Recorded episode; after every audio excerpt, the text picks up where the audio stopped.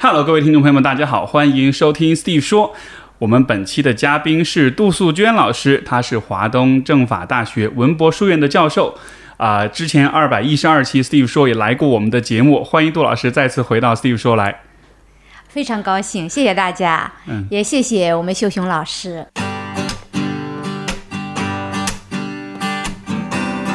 欢迎收听 Steve 说，和我一起拓展意识边界。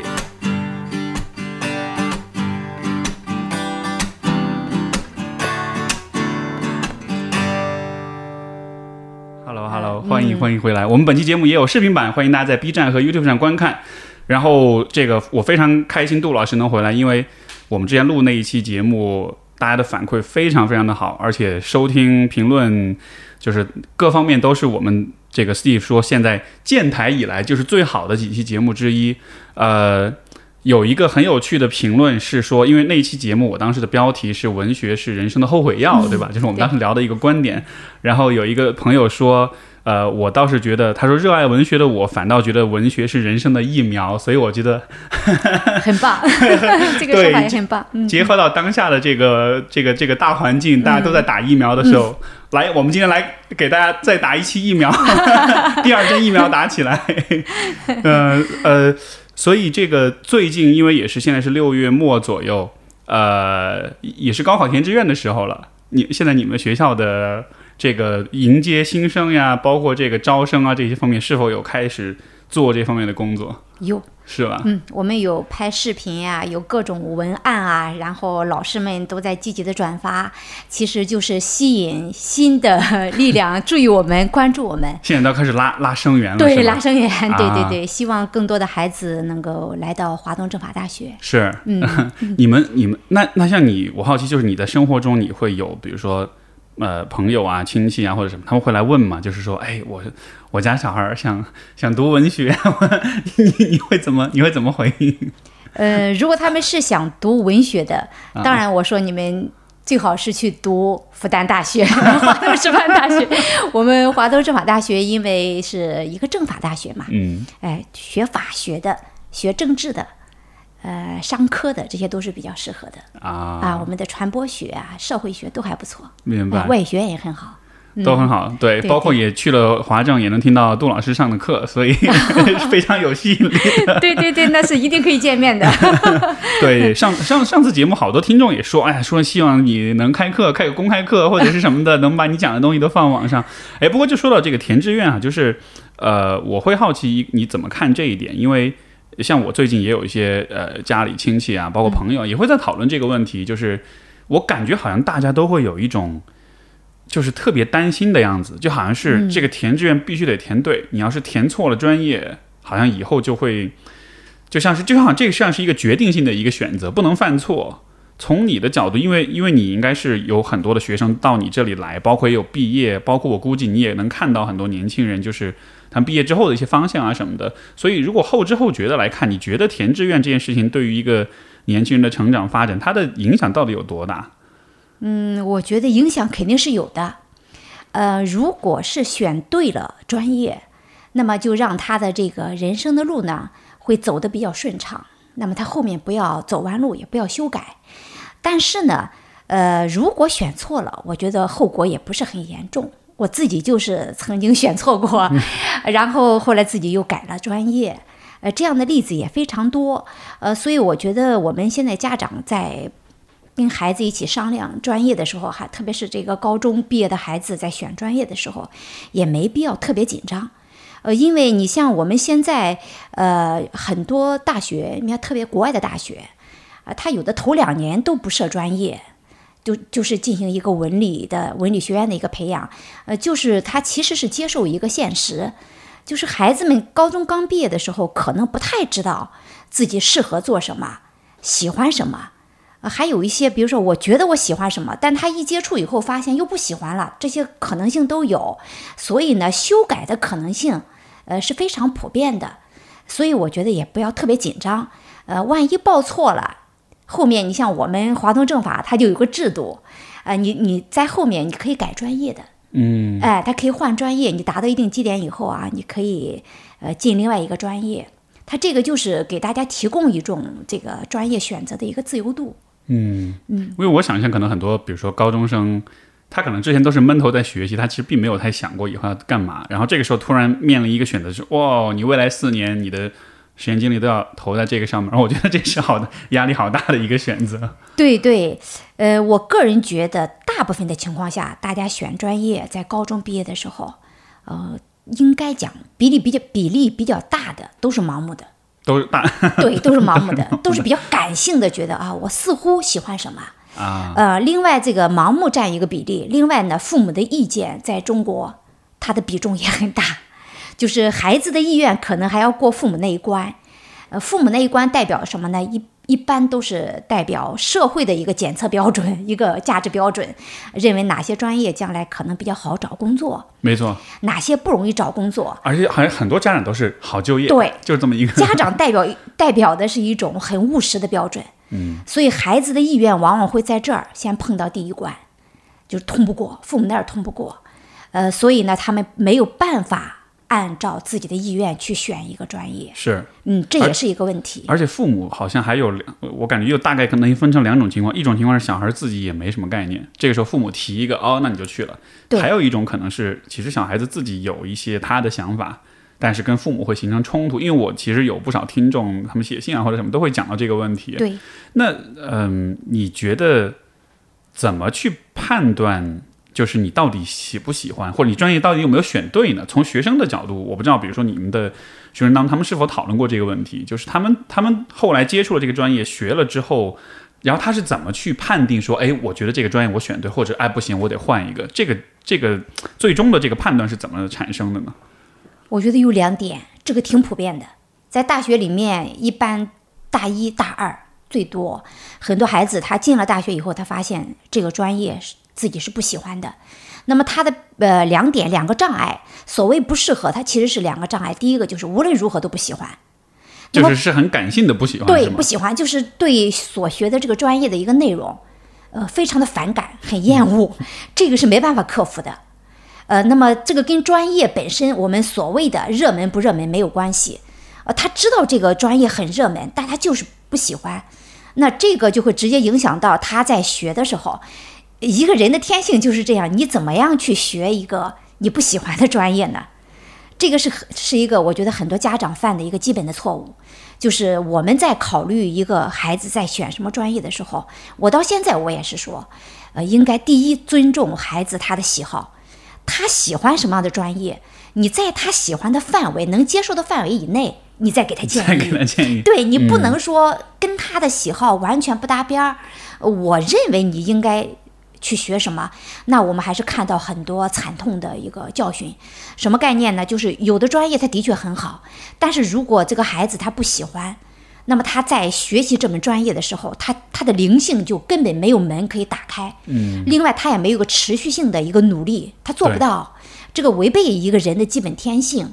那么，所以呢，他进了这个很好的专业，我经常对孩子们就讲，我说这个再好的专业里面都都有很平庸的人。没错，也有一无所成的人，或者说是半途而废的人。半途而废的人，嗯，哎，你不喜欢，你很有可能成为这样的人。这个喜欢的，因为我觉得这个，呃，你看这个语言上来说，其实“喜欢”这个词儿也挺模糊的哈，就是就是怎么样算？因为尤其我觉得对于可能，比如对一个学生来说，他也没有很明确的喜欢或者不喜欢的选择。嗯，就这个本来是人发展的一个自然规律，我们在这个阶段就是不可能，或者说很难很难有。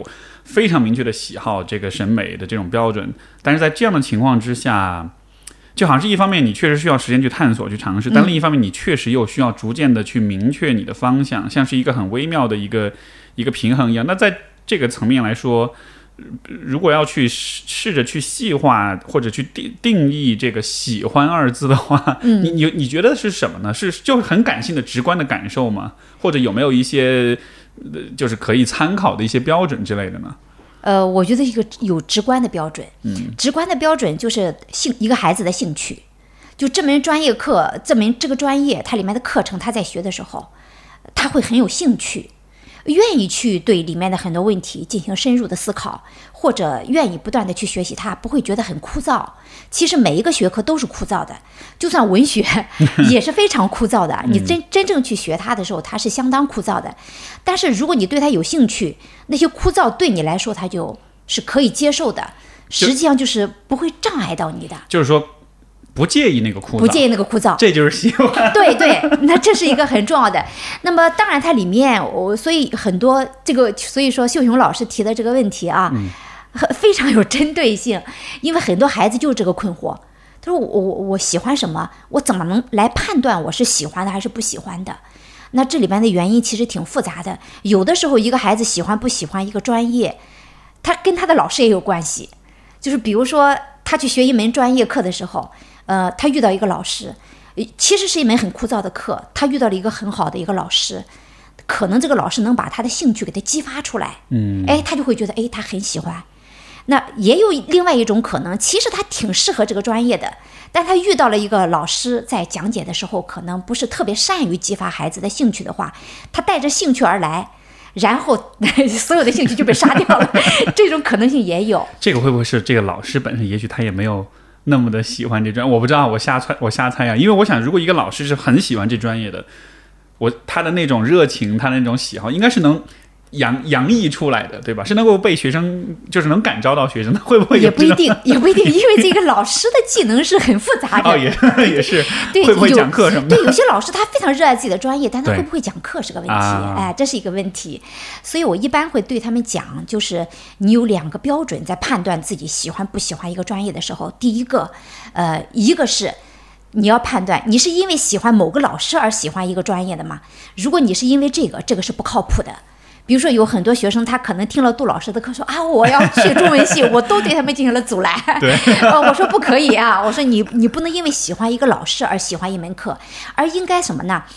去了解这门课程。所以，像有些孩子他说我要转到中文系去，我说可以，你先到中文系旁听几节课，把他所有的课先旁听几次，你看你是不是接受这些内容。你不要光听了我讲的一门课，你说啊我很感兴趣。我说不对，我说这个可能你喜欢的是杜老师，不是这门课。对，这个是很盲目的，所以这是一个。哎，第二个呢，还有一个就是，呃，判断自己适合不适合一个专业，还有一点就是，呃，你在充分了解了它以后，你觉得啊，他那个枯燥我都是能接受的，这个是喜欢。嗯嗯，还有一个呢，就是你在学一个专业的课程的时候，你觉得你不太累。而且你会学的比较容易，然后触类旁通，一般这个就是你的天赋的点。触类旁通，就好像是这个学科的知识，你很容易接受啊，而且很能发散性的思维，很能够接受到老师没有讲的一些内容，你都能够被激发出来。其实就是他擦到了你的那个天赋或者说才华的那个边那个那个地带。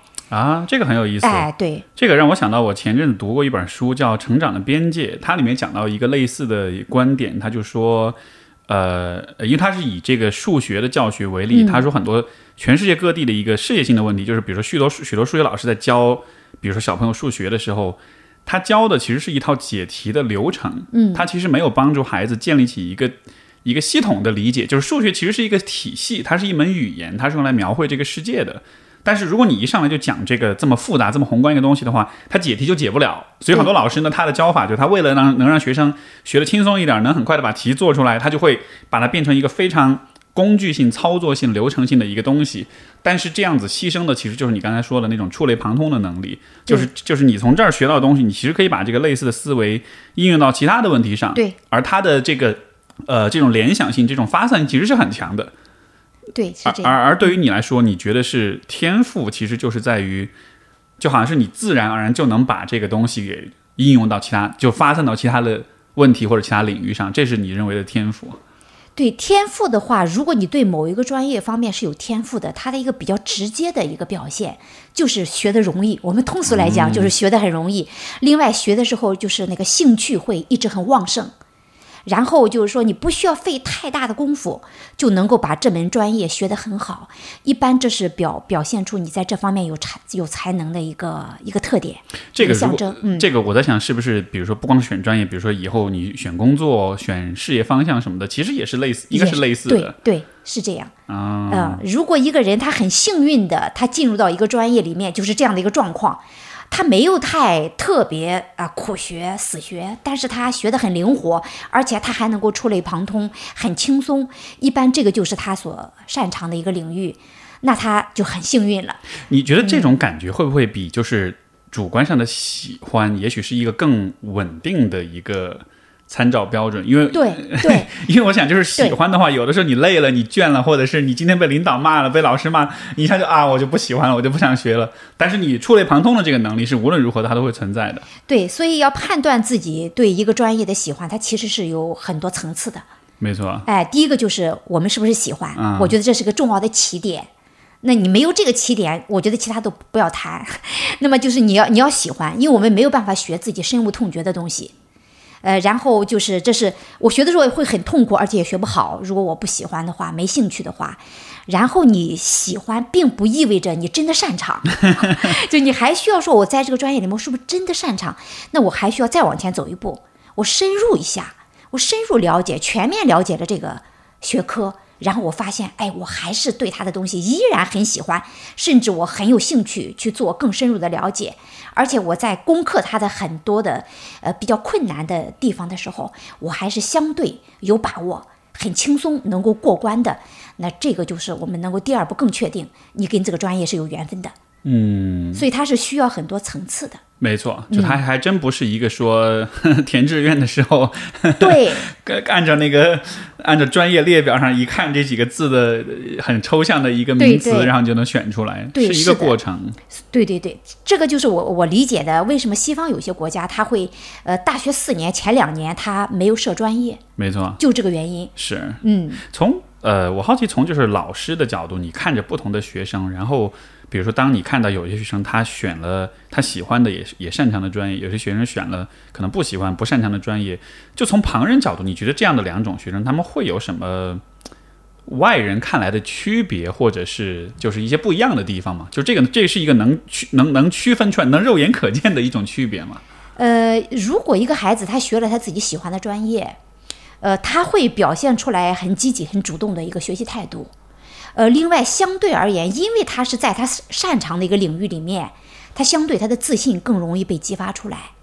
呃，反过来说，一个孩子他在一个自己不擅长的领域里面，虽然他的主观的理性告诉他说我要把这个学好，但他学得很艰难。呃，而且这个艰难会反馈给他，就是他的自信不太容易建立，他会不停的进行自我的疑问，呃，我我我是不是不行？呃，他虽然有个主观的愿望想学好，所以对他们呃这帮孩子来说，呃，不意味着这条路他如果硬要往下走，不意味着他走不下去，因为我们毕竟说，呃，天赋是通向通向你这个目标的一一个一一一个翅膀吧，但是努力也是另外一个翅膀。对，如果我够努力，也是可以做到。啊，但是呢，他付出的肯定是要更多。是更会更累一些，更累他自己跟自己的那个内耗的部分，其实也是更多增加阻力的哈。对对对对，因为他学起来会比较困难。哎，这个我我联系到最近，呃，不是最近了，就是其实一直以来都挺火的一个词，就是躺平。那你觉得有没有可能？就首先就是像躺平这样的网络词语，它显然它的它是一个非常概括、非常抽象，而且它的而且它其实是。就它，它并不能精确的描述人们到底在说什么，就是它的定义本身是很模糊。但是我们先把这个问题放一边来看，就是只是说躺平的话，你觉得会不会，也许某一些人的躺平，恰恰是在于此，就是他所选的专业，他所做的工作，包括他的生整体的生活状态，那也许不是他想要的，所以他的躺平多少是一种内耗的结果，是他并不喜欢这一切，嗯，然后所以就会像你刚才讲的，就他的自信也好，他的这种动力也好，其实都会不足。这当中你觉得会有关系吗？我觉得有关系。啊，呃，因为在某种程度上啊，就中国的这个文化，我们这个文化性格，其实每个民族都有自己的文化性格。就中国的文化性格是非常要进取的，要进取，进取，对，嗯他其实是很进取的，呃，很好强，人基本上都是很好强的，呃，然后你要让说这个民族里面的青年让他躺躺倒，我我躺平了。其实我觉得躺平很大的程度上都是一种被动的选择。嗯，有些躺平是主动选择，有些大部分说，当他说我躺平了，都是被动的。所以我我最近在改卷子，有个孩子特别可爱，他还在那个卷子上给我写了一段话。他说：“老师，我这道题不会，我放弃了，我决定这个 我躺平了，让他们去拿四点零吧，我要个粮就可以了。”那看了之后我就笑了半天。啊，其实这个躺平就是一个，我就我就说这是一个比较形象的啊，一个一个被动躺平。就因为这道题，其实我是不会做了。他相当于是投降举白旗那样的是我？投降了，我不想难为自己了，就是我也不想让我自己太伤心，所以我就说我愿意接受这个现实。嗯、这个意义上，我觉得躺平某种程度上它带有疗愈的一个一个作用，就是其实是遇到一些我不能克服的一些东西的时候，呃，我用躺平这个来进行一个自我安慰。啊、我接受我这个现实了，呃我不想难为我自己了。这种语境下的一个躺平，不完全是坏事，对，哎，哎，不完全是坏事。我觉得你刚才讲有一点有很有意思，你说中国的文化总体来说是比较进取的，所以是不是指就比如我立马联想到就是比如说我们很讲中国人民勤劳、勇敢、智慧什么的，就好像是很讲那个很努力、很奋斗、很拼，就好像这是一个传统观念上比较认可的一种人生观。但如果你是太过松散、太过这个放松的话，这就是不 OK 的。对，这个是跟我们儒家文化有关系。儒家的一个文化，它的核心其实就是不断的进取，勤劳是吗？对，就是不断的进取，然后就是要不断的争取卓越嘛。就是我们你看，我们用的词最多的就是卓越班啊，卓越人才啊，就是这个卓越是什么概念？就是你要更好，所以精益求精嘛，好了还要再好。哎，那这个概念在呃儒家文化当中，它后来又进行了一个世俗化的一个演变，在世俗当中又有了一些不好的演变啊，比如说人上人，对，对这个人上人出人头地，出人头地。对对对对，这个都是我们以前啊上次谈也谈到过，对。对这个它就是扭曲了，就卓越的一个扭曲概念。那但是我们会看到，在世俗生活当中，我们执行的比较多的，恰好是世俗的那个，呃，出人头地，而大部分人并不了解卓越的真正的概念。卓越的概念其实是说我不断的，就是让我自己不断完善。它是儒家的一个最早的一个概念，就是它比较纯粹的概念，它是让你不断的就是君子的修行嘛，自我修行。但是出人头地呢，他慢慢世俗化以后，我怎么样来、呃证明我更好了呢？他是跟别人比了。啊，就他哎把这个评判标准本来是你自我完善是一个跟自己比较的一个过程，但把它放他把它放到一个群体，放到一个机构当中了，你要跟别人去竞竞竞对，争，跟别人比，哎，这个跟别人竞争，这个竞争的时候，他就就是的，就是那个卷，就那个卷，其实就是指的这个人与人之间的一个恶性的竞争才叫卷。竞争本身，我觉得不能叫卷，为什么呢？因为竞争是件好事情，人都是在竞争当中，然后发现了自己的不足。然后我能够这个不断的改改善我自己，完善我自己，这个也是儒家的君子人格培养的一个核心的一个理念。他的理念是说，我见贤思齐，我看到比我好的人，然后我懂得发现我的不足，然后我完善。但是我们世俗化以后，它不就变成了一个跟别人比了吗？没错，跟别人比，它就是很不健康的了，是上次我们讲到它就卷了。对对对，哎上次我们讲到见贤思齐，也讲的就是关于尊卑的问题啊，对就是说，对对对就是说，其实你看到比你优秀的人，那本来应该是一个激励你的一个时候，对但是因为我们把这个，当我们讲尊卑了之后，就好像是比你强的人，他似乎在道德上要要比你高尚，你好像就是很。很很糟糕的，很以至于现在我们说到躺平的时候，就好像是会有一点带着那种贬义的感觉，就好像觉得选择躺平的人就是选择堕落的，选择放弃自己的人，就是就是道德上就开始进行批判了。但是但是这种批判一开始，恰恰就让我们远离了那个那个追求卓越的那个很纯粹的那个理念。对，躺平这个其实就像刚才，呃，我们呃秀雄老师讲的，他躺平这个大家的理解是不一样的。没错，他有些躺平是我们说的确存在有一些躺平，比如说我就啃老了，我就放弃我对我人生的营造，对我自我的建设这些我都不做了，我就躺平，每天过最简单的生活，就吃吃吃喝完了就完了就完了，一天三顿饭，那这样的就是我们说这是真正的躺平。那是非常可悲的。那我们说，呃，这个是我们坚决要批判的，因为你如果说一个两个青年躺平了，没问题不大。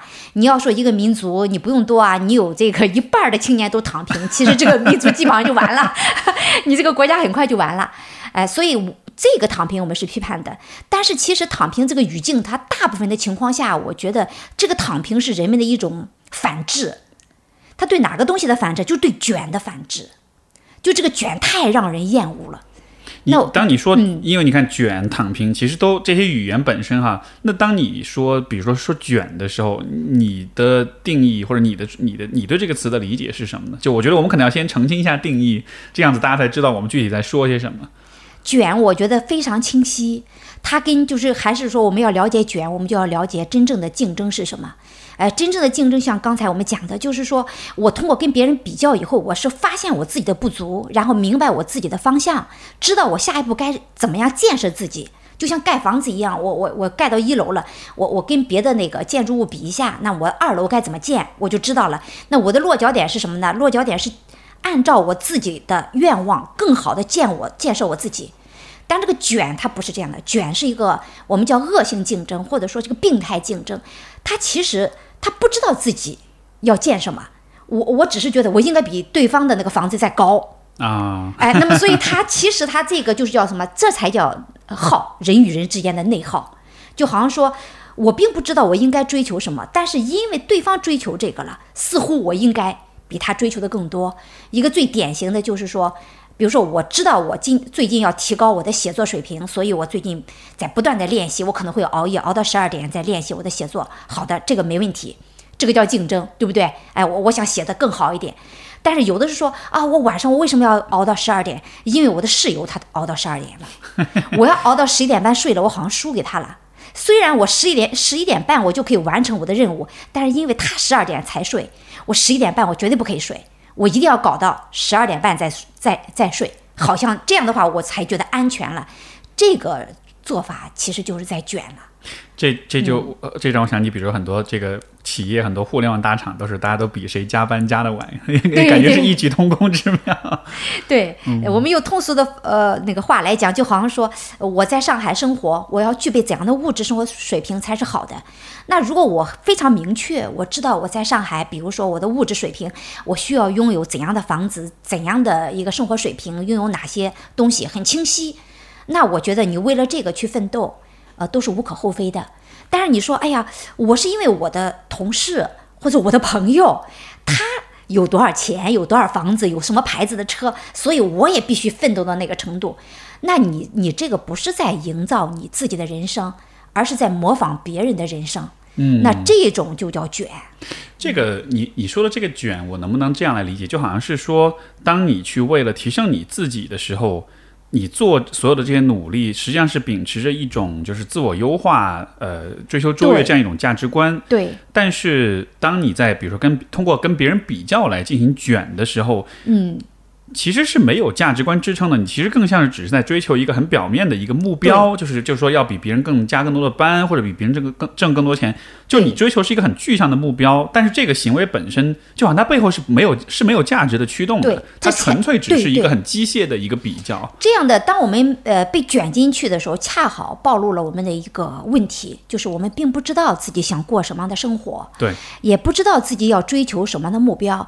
其实，当一个人他有很清晰的我要过什么样的日子，我我这一辈子要做一个怎样的人，我的生活方式要保持什么样的生活方式，他很清晰的时候，他是不会被卷的。他他不会盲目的卷到别人，别人无论在某方面比他好多少，但是他会觉得哦，这个并不是我需要的，他会无动于衷。那这个时候我们就说，呃，定力就出现了。我知道我要做什么样的人，过什么样的日子，其实我就才能够拥有一样生活的定力。那么别人怎样对我是，呃，不会产生很大的影响的。是因为价值观本身也是就是取舍嘛。你取什么舍什么，你什么对你重要，你就你就去追求它，然后其他的东西你是愿意舍弃的。对在这样的情况下，如果你追求的东西跟别人不一样的话，你看到其实你心里就很淡定，因为那本来就是你舍弃的东西，对并不会很很不开心，并不会介意。对，这个就是我在学校里面有的时候就给学生们说，我说你的目标是什么？你不要盲目看啊，我周围的人他们在做什么？呃，他们在某个人在哪一个著名的律所里面实习呀、我就觉得非常焦虑。哪个人他绩点考了几个四点零，我又很焦虑。其实这些东西啊，你在看别人得到这些东西的时候，你就感到焦虑。你要知道这是不对的。为什么不对呢？因为你的人生目标跟他未必是一样的。他奋斗，他要往前走，需要这些因素，但你未必需要。比如说，我说，如果你是想出国留学，可能这些东西对你来说就不重要，或者说你想考研，它也不重要。反过来也一样啊、如果一个要四年以后要就业的人，那么一个另外一个你的同学他发了多少篇论文，对你来说也不重要，嗯，是。就就这个概念。这个我觉得很有趣啊，就是我能否这么呃来解释，或者是就是这个事情，这这个事情这个现象产生的原因，这个会不会也是说，因为现在我们对于未来要做什么，比如说当我们去告诉年轻人们你们应该怎么去设定目标什么的，嗯好像大家是比较容易去给一些很具体、很量化的一些指标的，要发多少论文，要读多少学位，对要挣多少钱，就好像还是我们是给的一个。我我觉得还是回到前面说的，就是目标和价值观的区别。我觉得现在我们更多聊的是目标，但是不是价值观。嗯，而当你有目标的时候，这个目标它的就是就是就是目标，你虽然去追求，但是目标它本身不具备价值的评判。这个目标看上去很重要，但是其他的目标也重要。这样的情况之下，所有的目标都重要。那你你其实是并不知道你应该取舍哪些东西的。就好像是你发论文，还是挣很多钱，还是有很多的名气，有很多的流量，还是有幸福的家庭婚姻，就这些都是具体目标。但是问题就是他们之间的孰轻孰重，这个判断好像是是不太有的。甚至现在我会觉得。呃，一种思维是说，人生赢家就全部都有，这才是 这才是最好的。如果你你你你不到这一步的话，你只有其中一两项，就好像觉得那有点失败的样子。所以，我们真正的问题其实是应该有一个科学的目标，而这个目标是跟你的价值观是结合在一起的。对，这个目标按照健康的方式来说，应该是个性化的，没错。每个人都不一样。就像你前面讲的，你适合的专业，对每一个人他那个很有感觉的，很有灵那个灵气能打开的那个，其实都是不一样的。都是不一样的。就是你像专业选择，呃，我我我们经常说的一句话就是，呃，刚才我们讲了一半儿，就是再热门的专业里面，再好的专业里面都有庸才，再不好的专业里面也有精英。你是愿意到一个，呃，很 很那个热门、很很受欢迎的专业里面当一个庸才呢，还是在一个偏门偏科里面做一个精英呢？其实这又是一个一个需要考虑的问题。就这个目标，一个人的目标，大家现在最大的问题是什么？呃，最大的问题是我不知道我的目标是什么，这个是很要命的。那么我会盲目的追求别人的目标，我觉得也许那是我的目标。嗯，这个时候其实你就被卷进去了，这就叫被卷了。如果你有自己的目标的话，有自己的个性化的目标的话，其实你不会被别人的目标卷进去，因为目标不一样，大家奋斗的方式应该是不一样的。嗯，哎，应该是一个私人定制的，每个人的人生都是私人定制，怎么能够变成一个模式化的东西呢？你看现在我们最大的苦恼啊，什么躺平啊、卷啊，它背后最大的原因就是我们目前的这个社会的当中的一个不好的倾向，就是、呃太模式化了。对，大家都整齐划一对，整齐划一的追求一些共同的价，就是共同的一些价值观念很粗暴，呃，就好像说啊，必须怎样人生才是成功的，必须怎么样人生才是活得好的。啊，就像成人世界里面，你必须有两套房子、三套房子才叫成功，然后你每个月得挣多少钱的工资才叫成功。对你女人你得嫁一个什么样的老公才叫成功？好像他这个都是模式化的。对，而且关键这个这个这些数字是在不断上涨的。你有了两套房，你发现不够，还有一一好像应该更多。你一年薪一百万，你发现还不够，还得两百万，还得三百万，还就是就是这个数字是永远可以随意的往上调的。它其对实很武断、很人为界定的一个数字，它其实并没有一个真正客观意义上的。就是一个满一个真的是达到一个满足，真正足够多这样的一个一个状况。对，就是这个模式化的东西，模式化的东西就是被卷的痛苦，嗯，你就感受到被卷的痛苦了。所以我们正好这个学期快结束的时候，在讲存在主义嘛，在讲存在存在主义的时候，我们讲那个局外人。你看那个局外人里面，我们就讲那个概念，局外人他里面一个非常重要的发现，他说我们人生很荒诞，为什么荒诞啊？我们以为我们活着存在着，但其实你真的存在吗？你看，你活的只不过是一个一个定义。你像里面那个年轻人说，那个定义从日常的生活方式上来说啊，如果我爱一个姑娘，我就必须每天对她说说上几遍我爱你。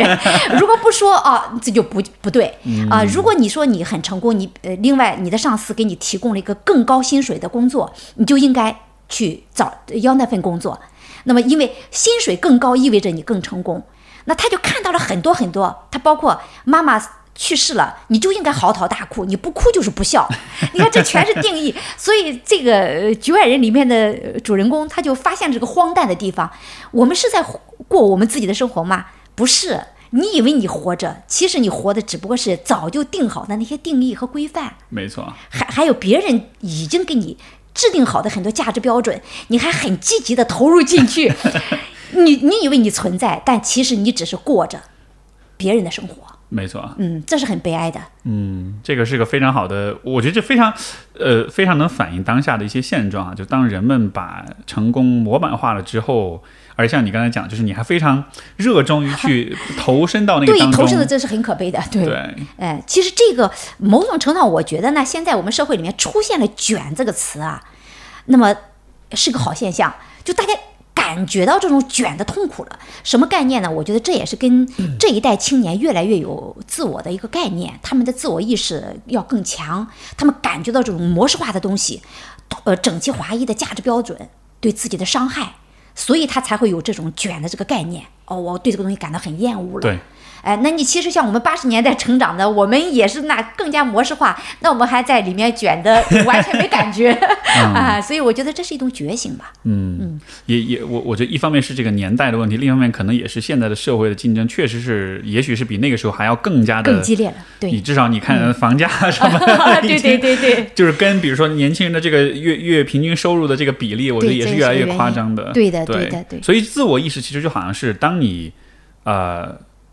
当你在当你在跳进别人的定义的时候，如果你的自我意识更强，你其实会更多的感觉到，哎，这个好像不是我的选择。对他会觉得痛，对吧？这好像是一个，就就是我的主观的意志没有在这个当中体现出来，甚至说是被局限的。这样子其实心里面是会不舒服的，对，包括会痛。对于有些人来说，对，所以我觉得你感觉到被卷的很痛的，呃，我我说其实你都是自我意识比较强的。所以这不，这也许也是好现象，是个好事哎。所以我觉得可能有的时候我们会看到，有时候我们被卷了，可能都都麻木了，就是不但不觉得痛，而且很积极的去，就是用局外人的概念来说，你会积极的投入到那种非常荒诞的那种生活当中去啊，去过那种你以为是很好的生活，但其实那根本就不是你的一个自我的一个呈现。对，嗯，这个我我刚才在想啊，就是比如八零后跟九零后或者零零后比较。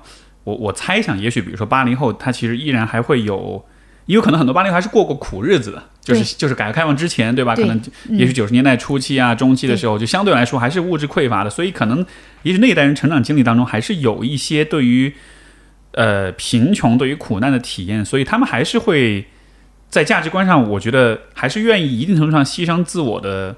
意志来去创造可能一个更相对更安全、更宜居的一个环境的，但是可能就是更年轻一代的话，他已经完全脱离了这种风险了，所以他更多强调是自我意识。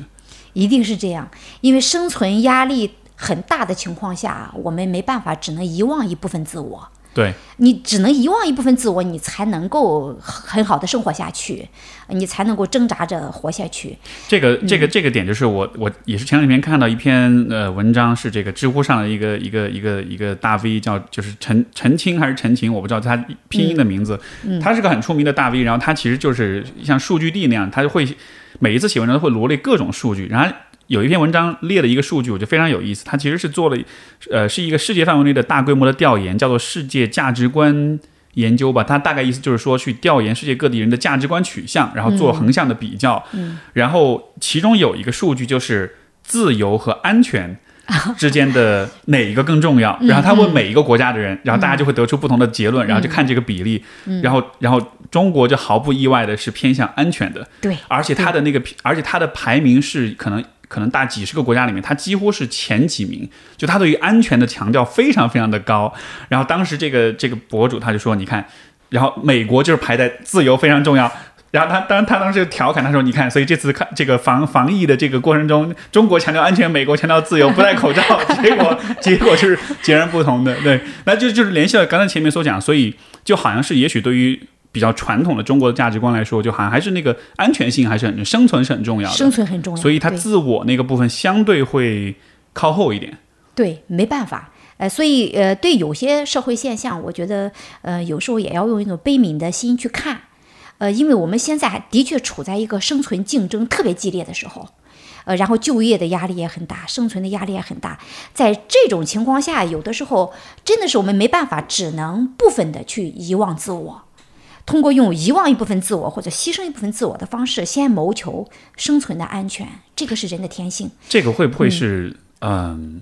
也许在这个时代，可能很多年轻人都会有的一种，像是一种时代性的一种痛苦，就是当你的自我意识已经起来了，因为你因为你没法再把它再摁回去，就你已经醒过来了，你不可能再睡回去的。嗯，但是同时又确实还是面临着竞争的问题，所以他的痛感会很强，痛感会非而且非常强。就说如果你没有醒过来的话，可能还好一点，对对，你就你就扛过去了。对，但你醒过来，但是又很大压力的话，那这应该是相当难受的。对，所以才会出现躺平 这个概念，就是因为你看这一代孩子，他们自我意识是很强的，呃，但是呢，他的生存环境为什么高房价是罪恶的？就在这儿，我觉得高房价毁灭了几代人啊，所以这个高房价又让他们就是生存的这个威胁又很大。那所以这种情况下，你有很强的自我意识，你你又面临着很大的一个生存压力的时候，你这个时候那个痛感是会非常非常强的。没错啊，嗯嗯，非常厉害。所以我觉得这个也是目前出现的很多概念，呃，卷，然后躺平这些概念，其实都是跟他们面临的这样一个生存环境。嗯，就好像是年轻人找不到语言去描述这种体验，所以就发明了，或者说就就借鉴了这样一些语言。它其实是在描述一个。也许真的是前人还不太经历过的一些感受哈。对你像六零后、七零后，你要跟他说躺平什么，他可能就像比如说我们的父母那一辈儿，可能他们都会很习惯，就是一辈子干一份工作，然后勤勤恳恳、兢兢业业，然后他也不抱怨也什么的，因为他觉得这就是生活，就就是这就是本来应该生活本来应该有的样子。所以对现在的年轻人要有共情能力，就是年纪大的人要有共情能力。像我就看到过很多呃说法，就说啊，现在的孩子是沦落了。你看你们，呃，还有个词儿叫丧，嗯，呃，你们不是丧，就佛系，对，佛系，你要么就躺平，都是消极的啊。你看八十年代，呃，那是多么的黄金时代啊，人们充满了理想主义，充满了什么？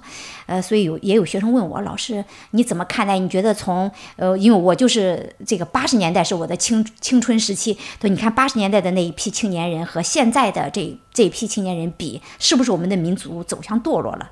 我说错了。不对的，其实因为你八十年代的那个的确很理想主义，那你要看它是什么的社会环境。我们那一代，呃，上大学是不交学费的，特别像我这个师范大学，我就说我这一路上吃饭大学，就国家一一直是给你发饭票的，而且你读书，呃，后来读到硕士啊什么的，国家还给你发津贴。所以你，而且呢，你在就业的时候也不存在现在的就业压力，就国家分配那个概念叫对国家分配那种情况下的大学校园里面，你没有就业压力，你你也没有未来的一个焦虑，他可不是就就是要朗诵诗歌嘛？所以我们那个每天朗朗诵诗歌啊什么，但是你不能武断的说，所以你看你们现在这一代人多庸俗，你看你们一天到晚在干什么？我们那一代都在读文学、读诗歌。它是一种被保护起来的一种安全感啊。对，还有一个，我说那不对，我说而且而且那个年代之所以能够对读书的大学生啊这些人能够保护的那么好，是因为它的数量极少。对，在人口当中的比例很少。我们现在是因为这个大学生他的数量非常的多，我们的这个高知识的这个人人口的比例变大了，国家当然没有能力再保护这个群体，所以直接把他们推进了这个生存的一个竞技场。那这个问题就要两方面看，它一方面这是我们社会进步的表现，你的人口的知识化更多了，啊，那么呃，所以那反过来说，它也一定会带来一些副作用，那就是说他们没办法再过那种阳春白雪的生活了。对，竞争也变大了，压力也变大了，也变大了，嗯，哎，所以他们过得会更不容易。是，嗯，那 就还是还是一个很实很实操性的问题，那怎么办呢？怎么就我我我我其实特别好奇的就是。呃，一一看，再回到这个杜老师的本专业哈，就是在从文学的角度来说，我不知道在历史上有没有过呃其他国家或者其其他时代的年轻人，也许也经历过类似的一个过程，就是可能当上一辈人和这一辈人所所存所生活那种环境有巨变的时候，包括年轻一代他的觉醒、他的醒悟，但是就是一方面你觉醒过来，但另一方面你当时的环境其实又并没有那么的适宜，甚至可能是说是跟你是有点。呃，相冲突的那这种这种时代的痛苦也好，这种挣扎也好，我不知道吧？就是你你，我觉得会过去的。啊、我很有信心。他们有的时候学生说我你的盲目乐观，我说不是盲目乐观，我说这个是跟中国某种程度上的的确确，我们一定要看到一个事实，它其实还是跟一个社会的经济发展。紧密相扣的，你类类似于我们现在年轻人的这种生存生存的一个状态啊。其实我们读文学的话，会发现，比如说在美国文学当中，十九世纪初，呃，它的二三十年代，呃，我我们这学期学了一本书叫《了不起的盖茨比》啊啊，那个也拍成电影。对对，你看那个盖茨比跟我们多像啊，啊，非常像。他就是你你你看他，他有很强的一个进取心，但他不知道目标是什么，他就只能按别人的方式来定制自己的人生。我要发财，我要很有钱，那个叫成功的人生。所以他是把那个黛西那些上流社会那些人的生活方式，呃，他们的一个价值观念当做自己的价值观念。他想跳到那个定义跳到那个对定义里面去。他其实你看他他身上，我经常说，你看盖茨比他最可悲的地方是什么？他是一个非常优秀的青年，但他优秀在哪儿？他成功在哪儿？就是他非常自律。所以我我讲这本书的时候，我我的重点可能跟别人不一样，我就会把盖茨比的那一张作息表给大家看。你看一个人他是怎么样来规划自己的？我要怎么样有健康的体魄？我还要有什么样的社交能力？我还要有广阔的一个视野。然后我既要能谋生，我还要能创新。他对自己的那那一张作息表啊，然后这个学习计划表，哦，太感人了。这是个有这这叫真正的卓卓越。对，这就是追求，卓越这是的体现，真正的卓越。对真正的卓越就是对把自己建设成什么样的样子，心里很清楚。我要成为一个什么样的人，他很清楚。但是这么卓越的一个盖茨比，他进入社会以后，他就被卷了，就他就不知道自己，哎，我应该追求什么呢？叫成功。他在这个概念上他就迷惑了，所以他最后说啊，我要有很多钱，我要进入上流社会。那所以你看最后的时候，呃，他里面有个人物叫尼克，尼克说了一句真理，他说，呃，盖茨比这些人加起来都没有你一个人好，但是你却不知道，你以为你是很自卑，你不好，那些人是最好的，呃，觉得他们更有钱、更高贵，他真正高贵的是你呀、但是你不知道，因为他被卷了，就这个概念。就好像是他对他自己的那个价值的认识，还是把他投身投射到外面去了。但其实他没有看到他自己所做到的这种自律跟追求卓越本身就是最宝贵的东西。对，因为那就是正好是我们现在面临的问题，就是一个高度物化的一个社会发展的状态，就是一切用物质来评评价，那就是这个美国它经历的一个一个时代嘛，哎，我们把它叫爵士时代也好，就他一个狂热的追求物质享受，呃，纸醉金迷的一种状态。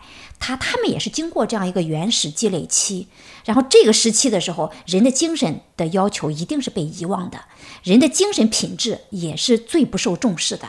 人们要的都是一个金钱可以衡量的一个标准。那所以你看，像盖茨比这样的人，他就会很痛苦，会非常痛苦。那我们今天也会出现类似的一个情况，也是出现了高度物化的一些标准比较泛滥。呃，在在这种情况下，好像很多我们原来儒家追求的那种君子品格一样的精神类的价值，呃，都被遗忘了，一切都被拿来进行金钱的换算，然后呃，金钱的数量多的，我们认为是是那个什么呢？就比较成功的。那么一个人他高尚的品格啊，然后他的他的一些内在的一些品质，这些东西都被忽略了。对，就好像是整个社会都忙着赚钱的时候，嗯对人们跟你讨论任何问题，就都习惯了用钱、来衡量数字去衡量。对对对对，呃，所以这种情况下，我觉得这是社会发展的一个必然的阶段，但是不用灰心，因为这个我我觉得只要如果我们啊社会一直这个这样慢慢发展下去的话，呃，一定会度过这个时期。度过这个时期，比如说啊，我做一个，我不是经济学家啊，但是我就做一个天真的幻想，比如说有一天我们有什么办法能够让高房价降下来，呃，年轻人不用再面临那么大的生存压力，然后他们的就业也能变得更轻松的时候，我觉得这个社会就会走出这样一个困境。嗯，嗯，这种生存的精神的痛感，其实现在就是人其实是没有办法摆脱灵魂而存在的，所以他即便高度物化，你看人们呃这种卷呀、躺平啊，其实都是在喊疼，对，都是在喊疼。我很疼，我过得不舒服，我过得很疼。什么概念？那什么地方敢喊疼啊？你每天不是我说，你看你也有奶茶喝，你也我穿着名牌衣服，你不是物质上很满足了吗？但是其实人的精神，我们是没有办法真正完全遗忘的，我我刚我很喜欢你刚才说那话，就是人是没有办法摆脱自己灵魂去生活的，摆脱不。了。对，就是就是，不管在世俗的意义上你过得多开心，但是你自己的没有找到你自己的价值，或者说你都不认可你自己的价值的时候，这个时候你心里面是会有感觉的。我是没有那么喜欢我自己，我是没有那么爱我自己的，我只是堆在我身上堆砌了很多。看上去应该是爱的东西，包括亲密关系，可能年轻人的恋爱关系也是这样，就大家都是互相给了很多典型意义上的示爱的很多符号、很多标签，但是你心里面有没有真的感觉到那那那种情感？这样的情况之下，就好像是你内心是饥渴的，是空洞的，然后你的灵魂自然就会喊疼，哪怕你再想方设法去安抚他、去说服他，但是他的那个痛感是很真实，你是完全没法就是骗你自己的。嗯所以我我对学生说，你看，恰好是在呃这个欧美社会，他们物质高度发展的时候，他的文学作品里面写的全是疼痛，就这两个字。嗯，什么的疼痛，全是精神的疼痛。都是各种各样的空虚，各种各样的压抑，所以你看，我们那个呃，在上课的时候讲到有一句名言，那个 同学们都特别喜欢，就是那种精神上的痛痛感是什么？就是你你每天似乎很忙碌，大家都在忙着挣钱，但这并不意味着你的精神它它真的可以不存在。所以他在那个《尤利西斯》这一本意识流的小说里面，他说人生最大的痛苦是什么呀？我们在没有生存安全感的时候，会觉得没有房子住，呃，没有名牌衣服穿，或者没有没有好吃的东西吃，这是痛苦。其实，当这些东西得到基本满足的时候，你会发现最痛苦的东西就是他说每秒钟每秒钟，每秒钟的意思只是每一秒钟，就是你的生活里面没有内容的。没有精神内容，你你没有精神内容，你的日子是什么？就是一分钟、一秒钟过去了，一秒钟过去了，它只是个时间的流逝，只是你的肉体的行为在延续，但是你精神上一片荒原。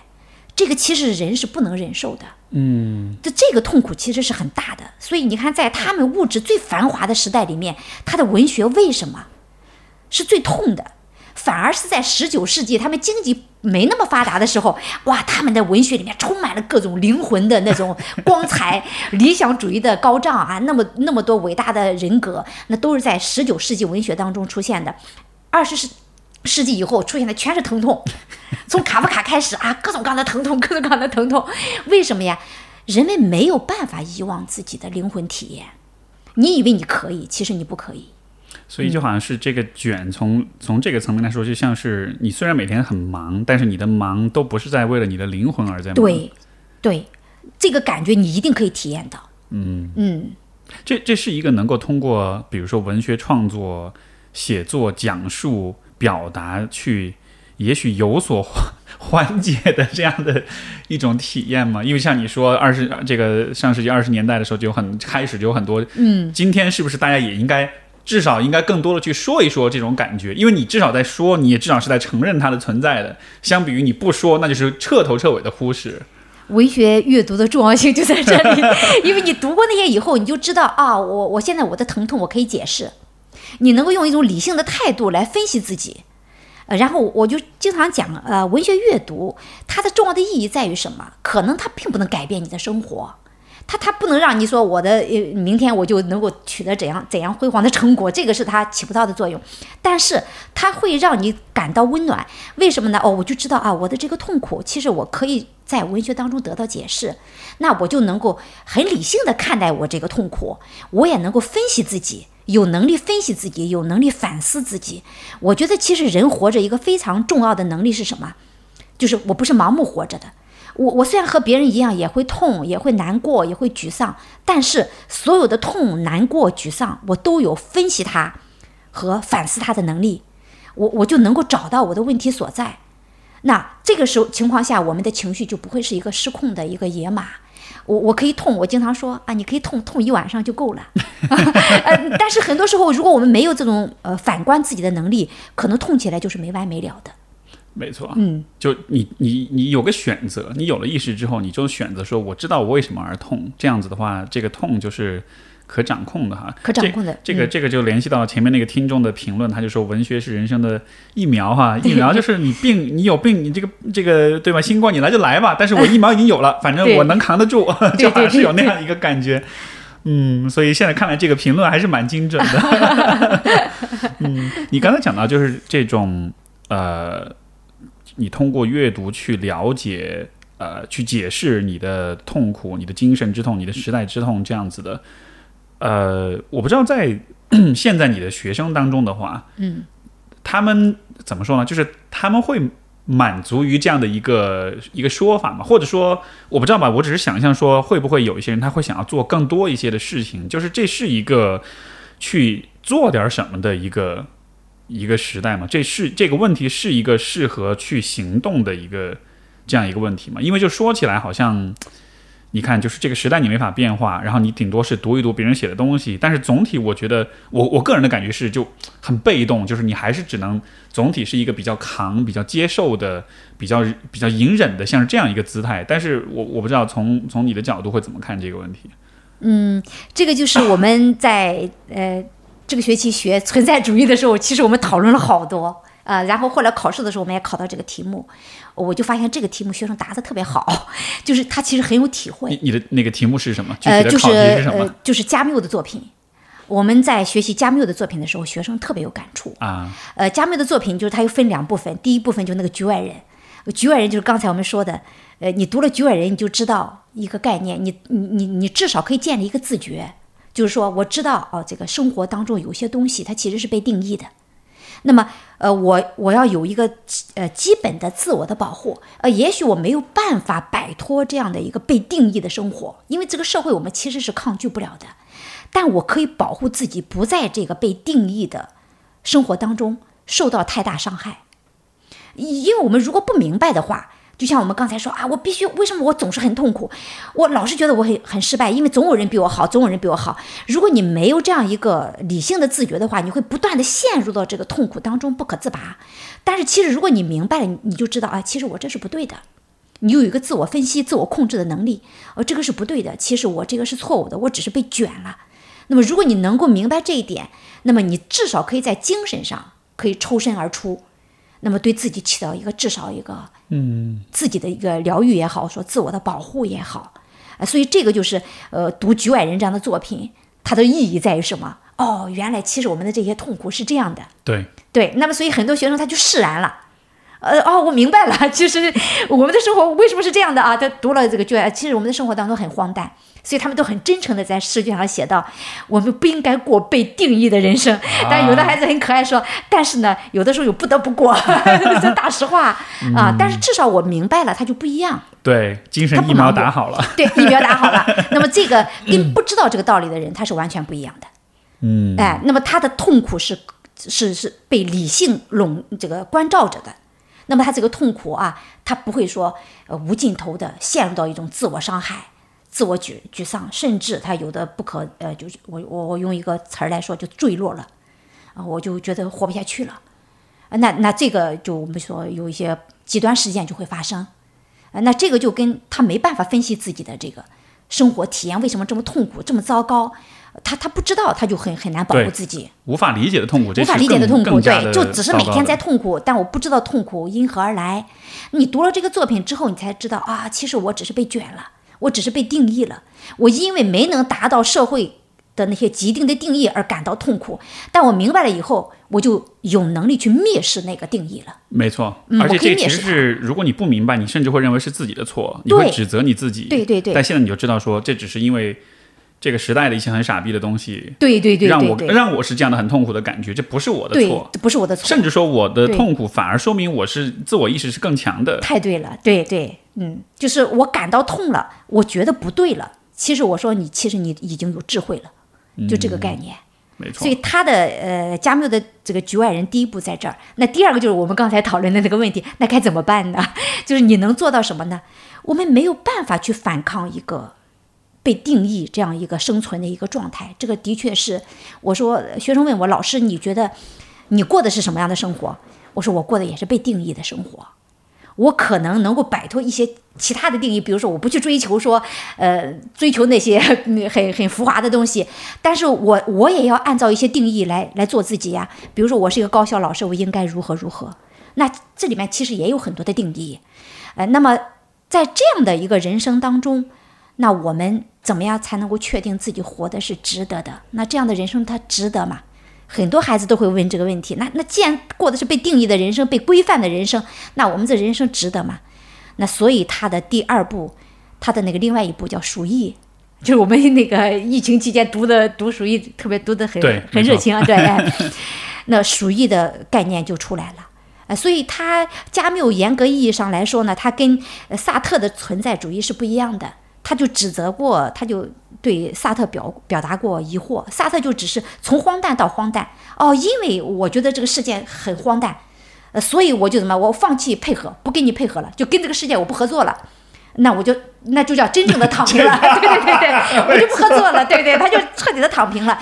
但是你就会发现，加缪呢，他为什么说他他就问萨特，你怎么从荒诞又走向荒诞了呢？那就用我们的话说，躺平就解决问题了吗？躺平你不解决问题呀。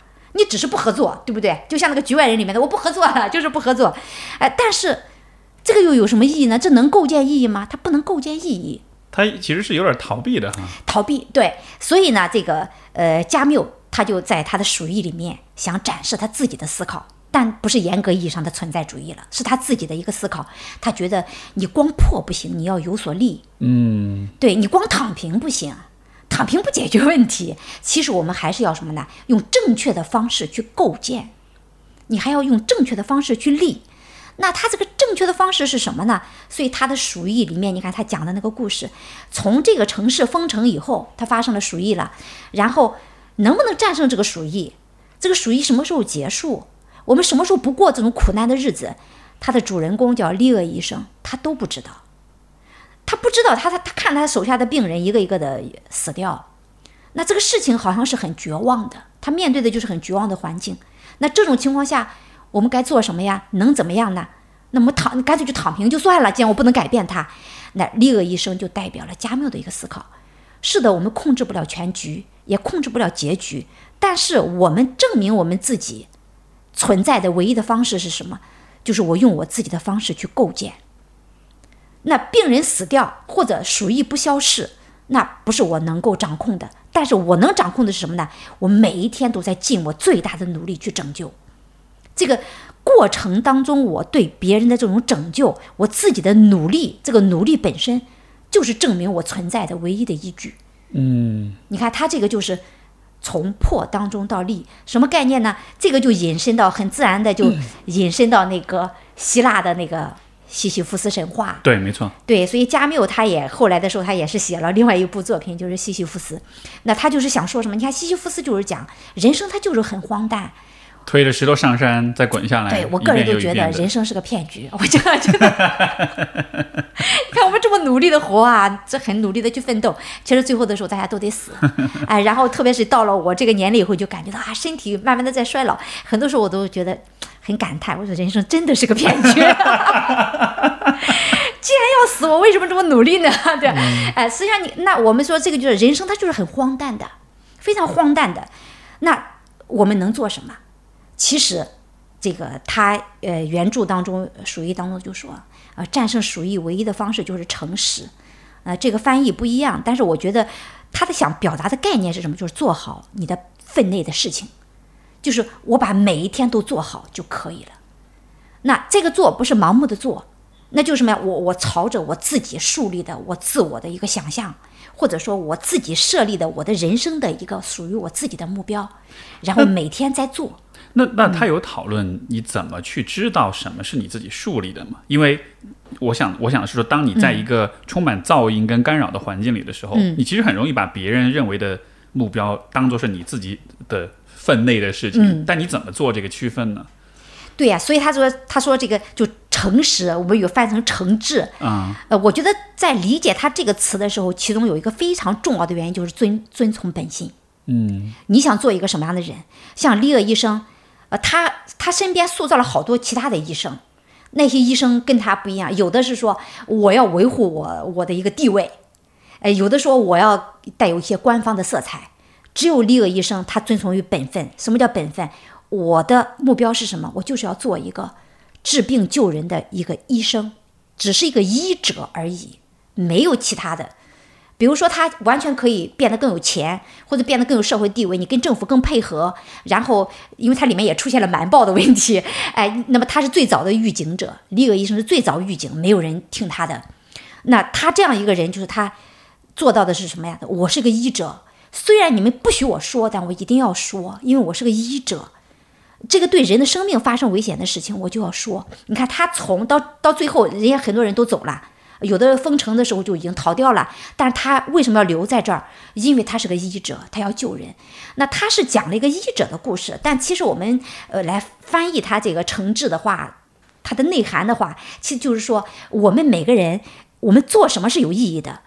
就是做你自己认为有价值、有有有有意义的一个事情就对了。嗯嗯，我觉得也是因为这样原因，所以像钟南山、像张文宏这样的人是很受人尊敬的哈。因为一方面当然是他带来的社会价值，但另一方面就是你看到这样的人，你知道他是有在做分内之事的，他是很坚持做，而不是说是想要蹭点热度去干点别的，有什么其他的私利的这样的私欲在夹夹杂在当中的。对，但这个地方就带出了一个非常大的难题。我如何知道我想成为怎样的我？这就是个很大的难题。为什么像李鄂这样的人是少的？钟南山也是少的，张文宏也是少的。就是大部分的人在想象自己的时候，就像秀雄老师你说的，他其实是按按照了模式进行设想的。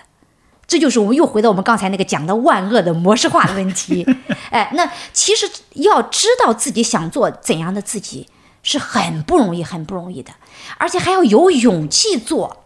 一个是要需要智慧，还是有需要勇气。呃，我知道我想做什么的人，这是一个智慧的问。首先是个智慧的问题，就我适合做什么，我喜欢做什么，我愿意做什么。那这个是你的第一个点。呃，我所以，我有的时候对学生说，其实你比较像杜老师当年我毕业的时候，呃，当时的时候找工作，呃，当时那个年代跟今天不一样，那个时候正好反过来，就想进高校的人很多。想当公务员的人比较少，所以当时那个教委当时都在我们华东呃华东师范大学摆了摊儿，就说你们来，只要你报名，我们基本上没有什么问题，我们就都要。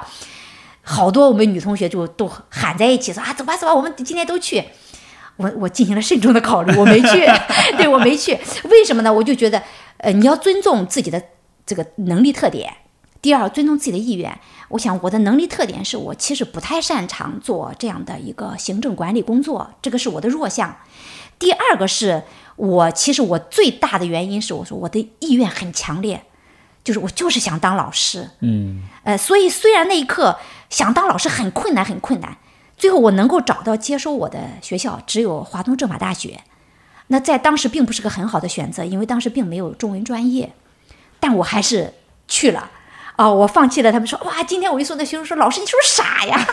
教委多好啊！”哦，我说这个对我来说，我觉得这个就是智慧。你得知道自己适合干什么，你真正喜欢干什么，这是第一个。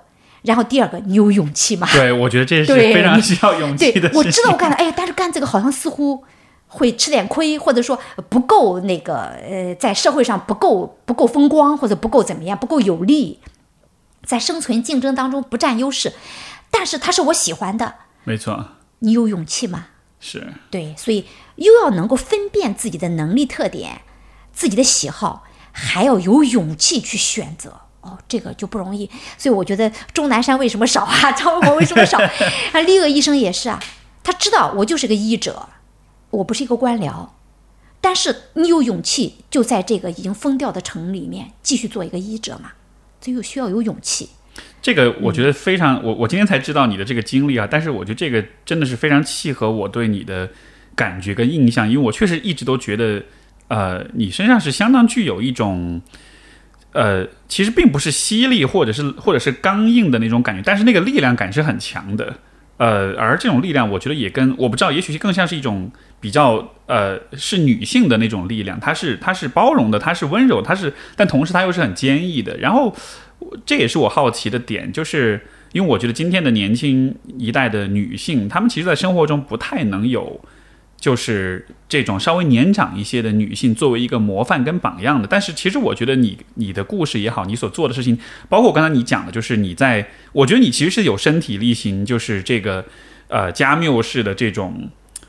就是因为今天我们讲两个版本的躺平，一个是萨特式的躺平，一个是加缪的躺平。但加缪的躺平是更主动的，他是他要去构建自己的东西。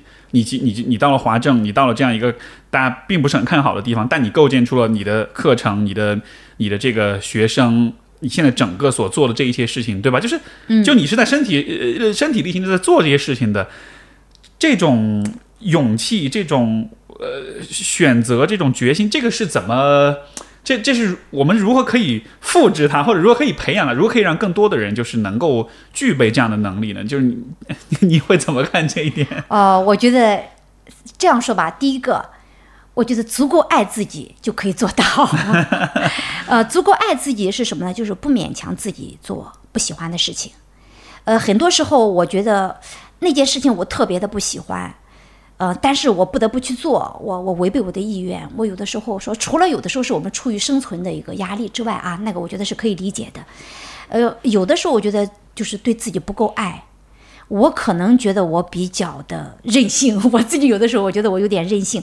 什么任性呢？我觉得我的任性就是，呃，我我不太愿意做违背我意愿的事情。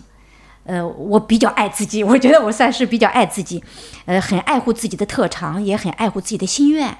所以呢，我觉得这种爱护对自己的爱护会让我变得很执着。嗯，就是我会很执着的做别人都认为不能做或者说不好做的事情，但是我觉得我喜欢，我就会勇敢的去做它，很执着的去做它。对，呃，这个是呃，我我我理解的一点啊，就是我觉得要尊重。自己的愿望，这个也是我现在一直对我自己的学生要讲的。那么这是第一个，第二个，呃，像秀秀老师夸我，夸了我那么多，其实我觉得我不够有力量啊，我其实有的时候很脆弱，然后。呃，我的学生其实他们有的时候评价我挺有意思，我挺喜欢的一句话说，嗯，杜老师觉得你有的时候像一个妈妈，但有的时候又像个孩子，在我面前，他们有的时候觉得我像个妈妈，有时候觉得我像个小孩儿一样。嗯，因为我我会向我的学生展示我的脆弱，我从来不在我的学生面前装作我是一个强者。啊，我虚弱的时候，我沮丧的时候，我掉眼泪的时候，他们。这样的杜老师他们都看到过，哇哦，这这很少见啊，就是对我我经常包括我自己的孩子，我也是，我从来都会向他暴露我的局限啊。我包括我的学生，我也说我我有我我有我很大的局限性。我说我的呃智慧，他们经常说啊，杜老师是个有智慧的老师。我说不对，杜老师是个有局限性的。我有我的知识的空白，也有我大量的知识的盲区，我也有我看问题很不透彻。不透彻的地方也有很多局限性，我觉得这样的呃一个不好的、不太完美的，呃，但是很真实的一个老师，可能会让学生觉得更亲切。所以我觉得我我我有很多脆弱的点，呃，但是可能力量感来自于什么呢？力量感也有啊，因为我一开始我不觉得我自己有力量，但是很多时候学生他们也认为说老师，我觉得好像有力量，或听了你的课以后觉得有力量。我后来我也琢磨，我这个力量感是什么？呃，其实就是什么呀？我觉得我可能看生活、看人生，上了一定的年纪以后，我会看得比较透彻。呃，读的文学作品很多，让我在看待一些人生现象的时候，我大约能够比较准确的把握住，嗯，问题出在哪，然后我能够比较准确的给出建议，所以呃，孩子们会很快的得到。其实我我说我我有的时候很惭愧，我能帮他们什么？我解决不了他们人生当中的任何问题，呃，但是我我想我只是给他们，呃一点点的温暖，呃或者说一点点的共鸣。其实很多时候年轻人在成长的过程当中，他能够得到一个很恰当的共鸣，一个共情，就能帮助他走过一个坎儿。没错，嗯，这个是很重要的，呃，然后呃帮助他，有的时候我是。帮助他什么呢？我说我打开一点点光，让你看到这个问题是什么样一个问题，然后他就能够找到自己应对这个问题的一个办法。啊，像这种呃看待人生现象的这个这个准确度，我觉得可能算是我的一个嗯力量的一个来源点。我觉得这个是你刚才讲这个是很重要的一个方面，但是就再回到前面你讲的那个部分，我其实非常喜欢你所讲的有关你自己局限性的那个那种展现，脆弱性的那种展现，呃，就是对自己的局限非常的坦诚。从我的角度，我反而认为这是非常有自信的人才会 才敢去做的事情。这个自信不是说是那种，呃，我们现在世俗意义上啊，我很有钱，我很屌，我很了不起，就是就不是那种不是那种自夸跟那种自为自鸣得意的自信。我觉得更多的是一种，呃，就是你对于事情的真真相是什么样子的，人就是脆弱的。就这个，这是一个，因为人都会死。人都会生老病死，我们都会衰老，我们都会有局限，我们都是依赖彼此的。就是这些事情是有关人的，我觉得无可辩驳的一些事实。所以，最真实、最有勇气的人，应该是能够去承认这些，并且始终铭记这些事实，然后把它融入到自己生活当中去的。但是，当我看到。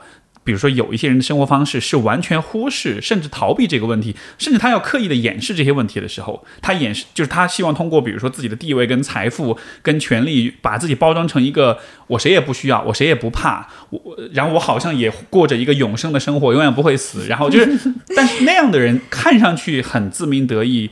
但实际上，他并不是真的自信的。他，因为他连人存在的这些基本事实都不敢承认。真的脆弱。他他们的就他们的脆弱是甚至都没有地方表达出来的。但是当你去这样去做的时候，我觉得这反倒是在我的定义当中非常自信的一种表现，因为你会很诚实的对你自己，你会很诚实的对就是人的这些必然这些必然性，你是非常非常诚实。我觉得这或许这也是我我觉得你的力量感的一部分来源，因为。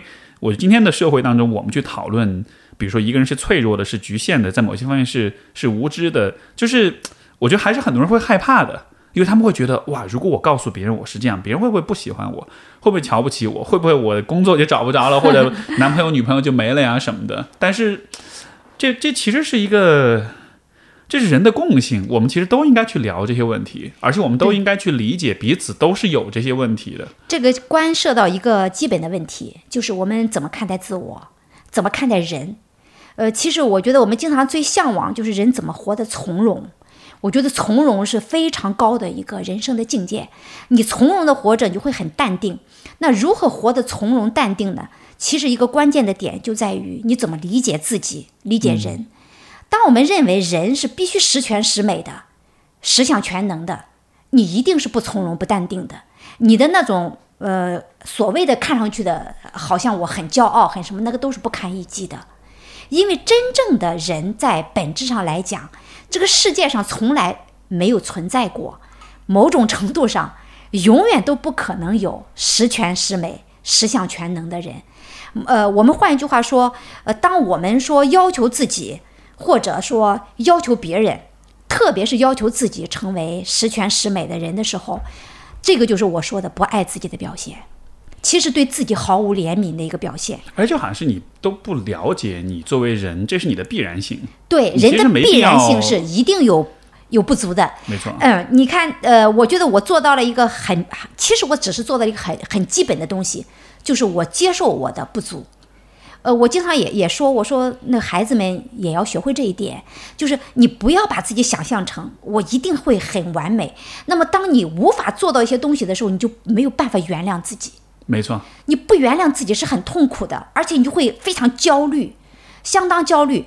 这个跟进取是两码事。那么，其实我们允许自己有弱项，我有一方面我就是不行的，或者我有几个方面我就是不行的。那么我。接纳这些东西，我会对自己很宽容、很体贴。那么我就知道，人真正健康的发展不是全部都完美，而是尽力把自己拥有的长处能够把它释放出来。没错，而不是说硬把自己的短处也变成各个呃每一样都比别人强，这就对自己特别残忍的表现。就当你用完美主义的角度看你自己的时候，你的所有的一点一滴的不足都像是一种丑陋一样。对，但是。实际上，人的真正的美是在于我们即使如此的局限跟脆弱，但是我们竟然能够在这个这样的人生当中创造出一些可能超越自己的东西，就那才是我觉得值得，或者是美感，或者是意义所在啊！但是就是这个，你要能获得这种意义感，你真的你得先看看你的那个你的那个期待是什么。你如果一上来就觉得人应该是完美的，这样的情况下，没有任何事情是有美感的，所有事情都是在你的标准线以下的。这个就是涉及到我们的成功观念嘛，就是我们成功观念啊和对一个人的价值的理解是错的。我们往往认为说我必须样样比别人强，这个才叫成功，才叫这个呃优秀。你看这个观点，我说毁了多少人，让很多人他要么就变得非常非常强势。我样样都要盖过别人，他其实这样的人，他在人群当中会让大家觉得很不舒服，你会给别人带来很不适的感觉。没错，哎，那么另外他对他自己也会很苛刻，因为我不能允许我任何一个方面比别人差。其实人生的成功和价值不是这样，我觉得人生的价值和成功，我们来到世上活一回，怎么叫活得值了？不过就是把自己的一项才华。你能够不辜负他，把自己的能力不辜负他，你把这一样做得很好就可以了。嗯，我经常说，哪怕一个女性，她她很适合做全职太太，结果他这一辈子就做了全职太太，但他的全职太太做得很好，我认为他的一生很有价值。他并不比我们的，呃呃，搞了航天飞机的 什么的呃价值差，他很有价值。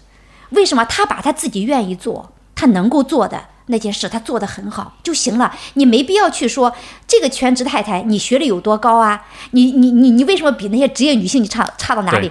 不对，这个概念是不对的。她一样是成功的，是有价值的。她把他能做的那件事儿做得很好，这个就是我们刚才讲的加缪说的那个。其实你把你每个人都有自己的一块巨石，你能把你的那块巨石推上去就可以了，而不在于说我把我人生当中所有的巨石都推上去，你推上去属于你的那一块就够了。嗯，那么这个就是什么呀？就是你的成功，你的价值。但是我们错误的理解为什么呀？我跟别人比，我要样样都好，我家庭也要比别人好，我这个挣的钱也要比别人多，我房子要比别人大。呃，像成年人，我的孩子也要比别人优秀，我的老公也要比别人找得好，那哪一样比别人呃差了，我都觉得哎呀，焦虑的不行。我都觉得，哎呀，你这样活对自己好残酷啊！简直就是自己是自己的暴君呐！没错，其实你就推你那块石头就行了，你做好一样就可以了。嗯，这个联系到你刚才前面讲的有关那个力量感的第二点啊，就是你说，因为是你是有阅历，所以你看清楚很多问题。我觉得联系到刚才这个推你自己的石头，我觉得这当中也可以做一个联系，就是，呃，你看，其实现在比如说很多的女性，大多数的女性，其实对于年龄，对于年龄的增长，都是一个。焦虑甚至恐慌这样的一种心态，嗯，但是当你讲到你的力量感的来源，你就会讲到说你是因为有这种阅历，你反而是因为年龄的增加、阅历的增加，你累积了智慧，所以你才更加有力量。就这其实本来应该是年纪的增长所所带来的一个很很很美妙的东西，对吧？但是当我们今天聊到，比如说很多女性聊到年龄，就觉得哇，我年纪大了，我好像就就就感觉自己的价值又往下掉了一样，就是我们的。呃，这种公共语言当中很少去讨论，有什么东西是会随着年纪的增长而变得越来越好、越来越美、越来越有力量的。所以，我觉得造成的结果就是，大家对于好像人生的最理想的想象都是你得是在二十多岁的时候，然后这个时候你又很有钱，你很有成就，就好像一切事情都必须在这个年龄段里面完成。你过了这年龄段，你到了后面的人生，你感觉就。就好像就很不堪的样子，可是事实就并不是这样。事实就是，对你你的阅历增长确实就会让你活得更自信、更坦然、更从容。那本来就应该是你去追求的东西，但只是我们，就好像我还是我觉得还是这个是模范的问题。我们生活中的榜样都是小鲜肉啊、流量明星啊，就是你就 都是都是那样一个特定的那个样子，以至于就是大家的想象力非常的狭隘，就看不到这种未来的可能性了。这个就是我我曾经给同学们介绍过一部作品。呃，就是道连格雷的画像，这部小说里面他就讲了一个很很有意思的事情。他说，他就讲了，其实是人有两副模样，一个是你的肉体的模样，还有一个呢，其实人还有另外一个模样，就是一个灵魂的模样。所以他那个道连格雷的画像这部小说里面就讲这个道连格雷，他就认为，呃，人的价值就像我们现在的那个理解一样，人的价值，呃，人的美感都在肉体的模样。嗯，所以他他就这个极力的想保持，因为他很英俊嘛，他就想想保持保持住自己这个这个肉体的模样。于是他许了一个愿，呃，他画他有一幅画像，他就说，那就让我这个灵魂当中所有的因素都呈现在我的画像里面。就是我把我的灵魂卖给那个画像，而让我的肉体，我许诺什么，让我的肉体永远保持青春。那于是呢，他他的他的肉体就一直是很年轻，他都四十岁五十岁，他还是非常非常的年轻漂亮。但是他那一副灵魂的那个模样，就是在那个画像上面就越来越不堪啊，越来越丑陋，越来越丑陋，丑陋到最后，他有一次去看这的画，他都不能忍受，他太可怕了，这个别人要能看到了怎么办呢？他就拿了一把刀去想把那个画像给杀掉，就是把那个灵魂给杀掉。结果他去刺杀自己灵魂的时候，他自己也死掉了啊！哦，这是很有趣的一个小说啊，很棒的一个一个比喻哈。对，其实我就说人都有两副模样，就是我们都有一个肉体的模样，还有一个灵魂的模样。在我们年轻的时候，灵魂的模样是看不见的，因为我们肉体的模样活力太大了，没错，太太抢眼了，太抢眼了，大家能看到的都是肉体的模样，那灵魂的模样的重要性看不出来。但是随着年龄的增长，肉体的模样会慢慢的衰老，这个时候灵魂的模样就出来了。没错，有些灵魂的模样就能撑住你衰老的一个面容，让你的衰老会散发出光彩。这个光彩是哪里来的？那我们看到很多，我也有很多很很很喜欢的那个女性的偶像。那她虽然老了，但她的面容依然，你还是觉得她很美。她满脸都是皱纹，但她还是很美。那那个美的感觉。像秀雄老师说的那个力量的感觉，那个温柔的感觉哪里来的？是他灵魂的模样撑起来的。但反过来说，一个人极力的营造他肉体的模样，抹很多的化妆品，想维持自己的，呃年年轻，也许他的皱纹不那么多，但他还是很难看。没错，我们就会造了。你看，我们社会上造了个词儿送给他们，叫油腻。是的，你还是很，好像没那么多皱纹，但你油光光的，那张脸油光光的，所有的庸俗。那种所有的话，我我我看到有些女明星啊，她的确她保养的很好，但你看她就是那么的庸俗，你就是看到了她的肉体的模样，她灵魂的模样一点都没有。这个我会让我很担心的一点就是，你看现在通过社交媒体，其实很多的，尤其是女性啊，很多年轻女性，她的是是更多的被鼓励，就是去把你的这个肉体的模样去展示，甚至去贩卖。呃，展现给大家看，然后就好像是会给这些女孩们传递一种印象，就是好像这就是你的一切，这就是你最有价值的地方。这个对，就是当有一天你玩的这个游戏，其实也就是十年、十五年，你到了三十三十五岁之后，你你你要真的去比那个肉体的模样，你就比不上二十出头的小女小姑娘。但是就是你在之前玩这个游戏的过程中，那你的灵魂呢？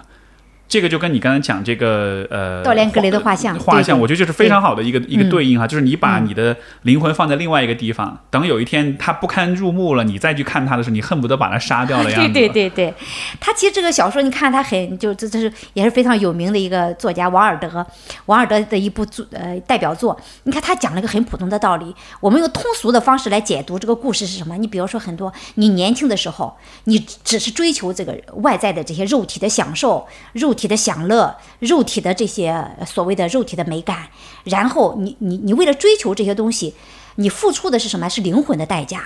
然后你做了很多丑恶的事情，你变得品格慢慢的低下了，你你的品味越来越降低，你的人品越来越降低。什么概念？你你给自己的灵魂的，你在经营你肉体的模样，但你给你肉呃灵魂的模样在做减法。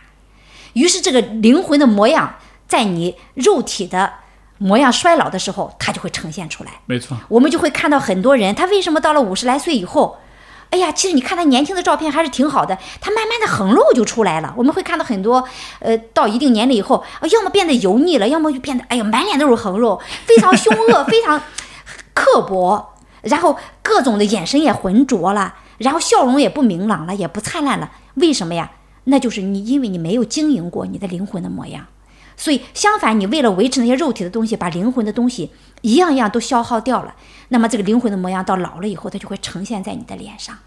你说这个，我我想起，呃，我曾经就是有有一有一个有一天晚上，我在一个便利店，就是碰到过一个女孩，因为那个区域是算是比较潮、比较很多年轻人住的地方，然后，呃，当时这个女孩就我从她的样貌、穿着打扮。给我感觉可能就是，也许是有一点像是那种所谓网红呀这种这样一个这样一个女孩的样子，但是她因为可能我估计她家就住在附近，她只下来买个东西，所以没有怎么收拾打扮，戴着帽子，戴着口罩，嗯，呃，但是当给我印象非常深，就我刚才突然一下就回想起来，就是就是你虽然你看得出来她好像是，也许是这种，也许她的账号上面的照片都非常的漂亮，但这个人站在你面前，你就会觉得，我看到他的第一眼的反应，我觉得他是 lifeless，就是他是他是没有生命力的，嗯，就他像是一具躯壳，嗯。他的外表确实呃不丑，嗯，当然没有收拾嘛，头发也挺乱的，身材也挺好的，嗯。但是就是你看着他整个人的那个，如果说每一个人是。的身体周围都是有一个气场，有一个光环的话，他的光环就是没有生命力。我当时看到我好震惊啊！我就我就会觉得哇，哦，就是就是，我就能我当然我可这个有可能是我自己脑补的，但是就是这样的人确实是存在的，就是他可以非常的美，嗯，他的肉体，但是他没有经营他的灵魂的模样。对他的灵魂，以至于就是就是你都能看到他是没有生命力的那种感觉。对，对，就是这两副面孔的这种脱节，嗯，这种偏向，我觉得其实还蛮不可思议的。是的，很震惊。你会在很多时候看到我，我有时候坐地铁，我很喜欢观察人，所以我就会看到，哎呦，很感慨。我说，哎呀，生活不易啊。呃，很多人你看他五官都是很端正的，但是就看上去是那种精明啊，或者很势利啊，很刻薄。都在脸上写着，你不认识他，但你就知道他是一个这样的人，因为到年纪大了以后，这些东西都会呈现在脸上。哎，我就觉得很悲悯。我们为了生存都付出了些什么呀？然后你你的灵魂你忘记了，然后你你没有去经营它，它它就会用这种方式来报复你。对，嗯，所以以躺所以躺平或许也是我们的灵魂在发出抗议吧，就是我不要变成那个样子，因为可能他已经看过很多人变成那样子了，对对然后他觉得说，哇，我如果我变成这样，我会恨我自己，我想要捅死我自己。对对，所以像有的学生说，哎呀，老师，我应该用什么样的态度生活？很多时候是是呃，就说感觉说啊、似乎我要是说一直是很善良的，但是真的是你你做一个善良的人，你与人为善，很多时候的确要吃亏。在竞争当中，有底线的人一定会输给没底线的人，呃，然后你保持一定的品品格，一定会跟不择手段的人相比的话，你一定是输的。那很多学生他会讲，他说这样我们不是吃亏吗？那我这样的时候，我应该还要不要做这样的事情？我要不要做一个善良的人？我是不是也应该做一个很强势的人？我要不要做一个那种怎么说呢？那个，呃，牙牙齿锋利，然后这这个这个个处处都是非常那个锋芒毕露啊，然后要要要要一种掠夺性的一个姿态的一个人，我要不要做那样的人？呃，我我做善良的人，好像我一无所有，我就吃亏了，我不对。哎，我说你随着年龄的增长，你就知道，你与人为善，你对品格的修行，你读的每一本书，他们像他们也说，那读书也没用啊。哎，我说你读的每一本书，你读的每一部文学作品，你接受的这一些，你听的任何一首美美好的歌啊，你看到那些阳光，你觉得它都没有用处，但这些东西都会成为你灵魂的一个经营。对，嗯你这些东西都会什么样的，让你真正达到说，你到了五十岁，你还没有面目可可可憎。你六十岁也没有面目可憎，我们会看到很多的人群，他在到一定年龄以后，他的面目就很可憎，是对，让人看了之后会觉得很害怕、很恐惧，或者说，呃，就不好相处。我那其实都是因为我们在太急于得到、得到，太急于攫取，而忘记其实我们你在得到的任何一样东西的时候，都会有所失去。呃，你得到太多外在的东西，你内在的东西，你不去经营它，不去建设它，这些东西将来都会展示出来。你觉得这个问题会不会在一定程度上也是因为我们的，像以我自己为例，比如我的上一代人可能是五零后、六零后，就是我在想，本来如果那一代人，因为你刚才讲这个问题，实际上是一个对于人生的想象力的问题，就是我们现在只能想象我们二十岁、三十岁是什么样的，但如果你要去想象你的四十五十六十岁怎么样的话，你就会知道说，OK，你照顾你的灵魂，对吧？也灵魂养生是很重要的。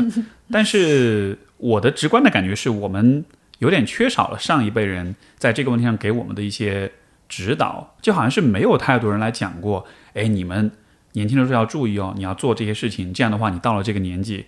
到了我们这个年纪，你才能有从容，你才能有优雅，你才能有美，继续保持那种美。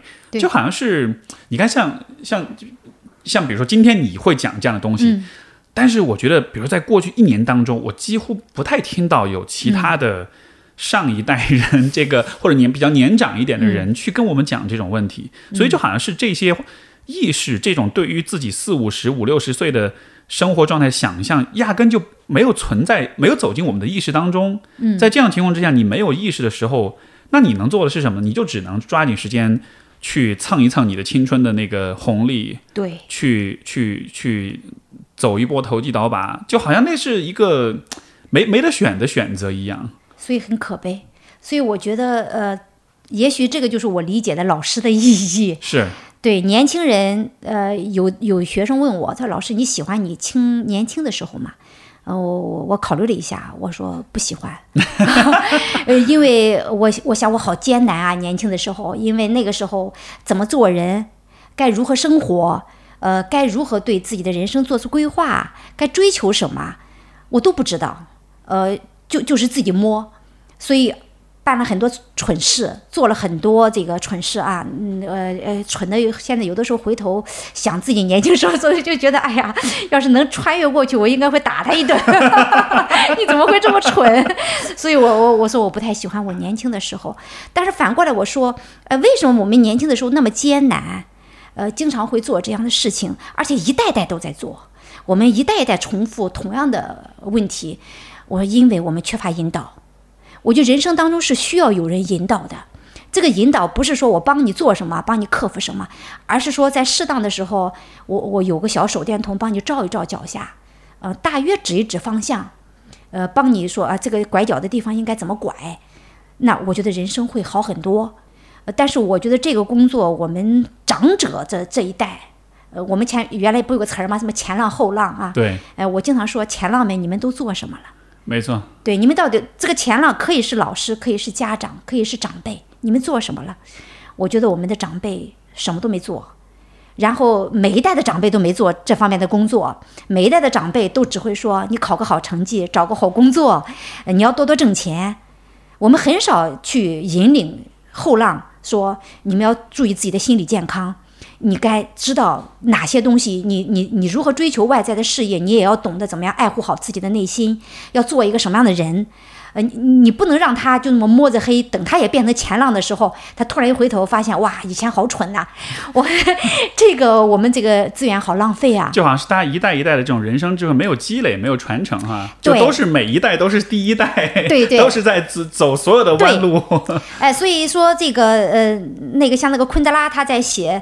呃，那个呃，生命中不能承受之轻的时候，他了，他就发了一句感慨，他说：“生命只有一次，所以我们根本都没活过，活过一次就算是没活过，因为你没有办法修正，你没有办法知道自己，往往活的不是自己想活的那个方式，所以你看，这个就是我们非常大的一个苦难。对，哎，那我们唯一的方法就是一个是长辈的生活当中这些前浪们的这个引导。”这个我觉得这种资源没有没有激发出来，好像我们现在后浪前浪的这个关系，我觉得很对立的哈，都是大家都喜欢说是后浪把前浪拍死在沙滩上，或者是甚至是仇恨的。对，不像那个呃，应该是今年上半年的时候，那个是是 B 站吧，不是有一个那个后浪的那个视频嘛，不是很火嘛？对，就他当然也说的很豪迈啊，我们是后浪嘛，怎么？但是就是我觉得现在年轻一代对于。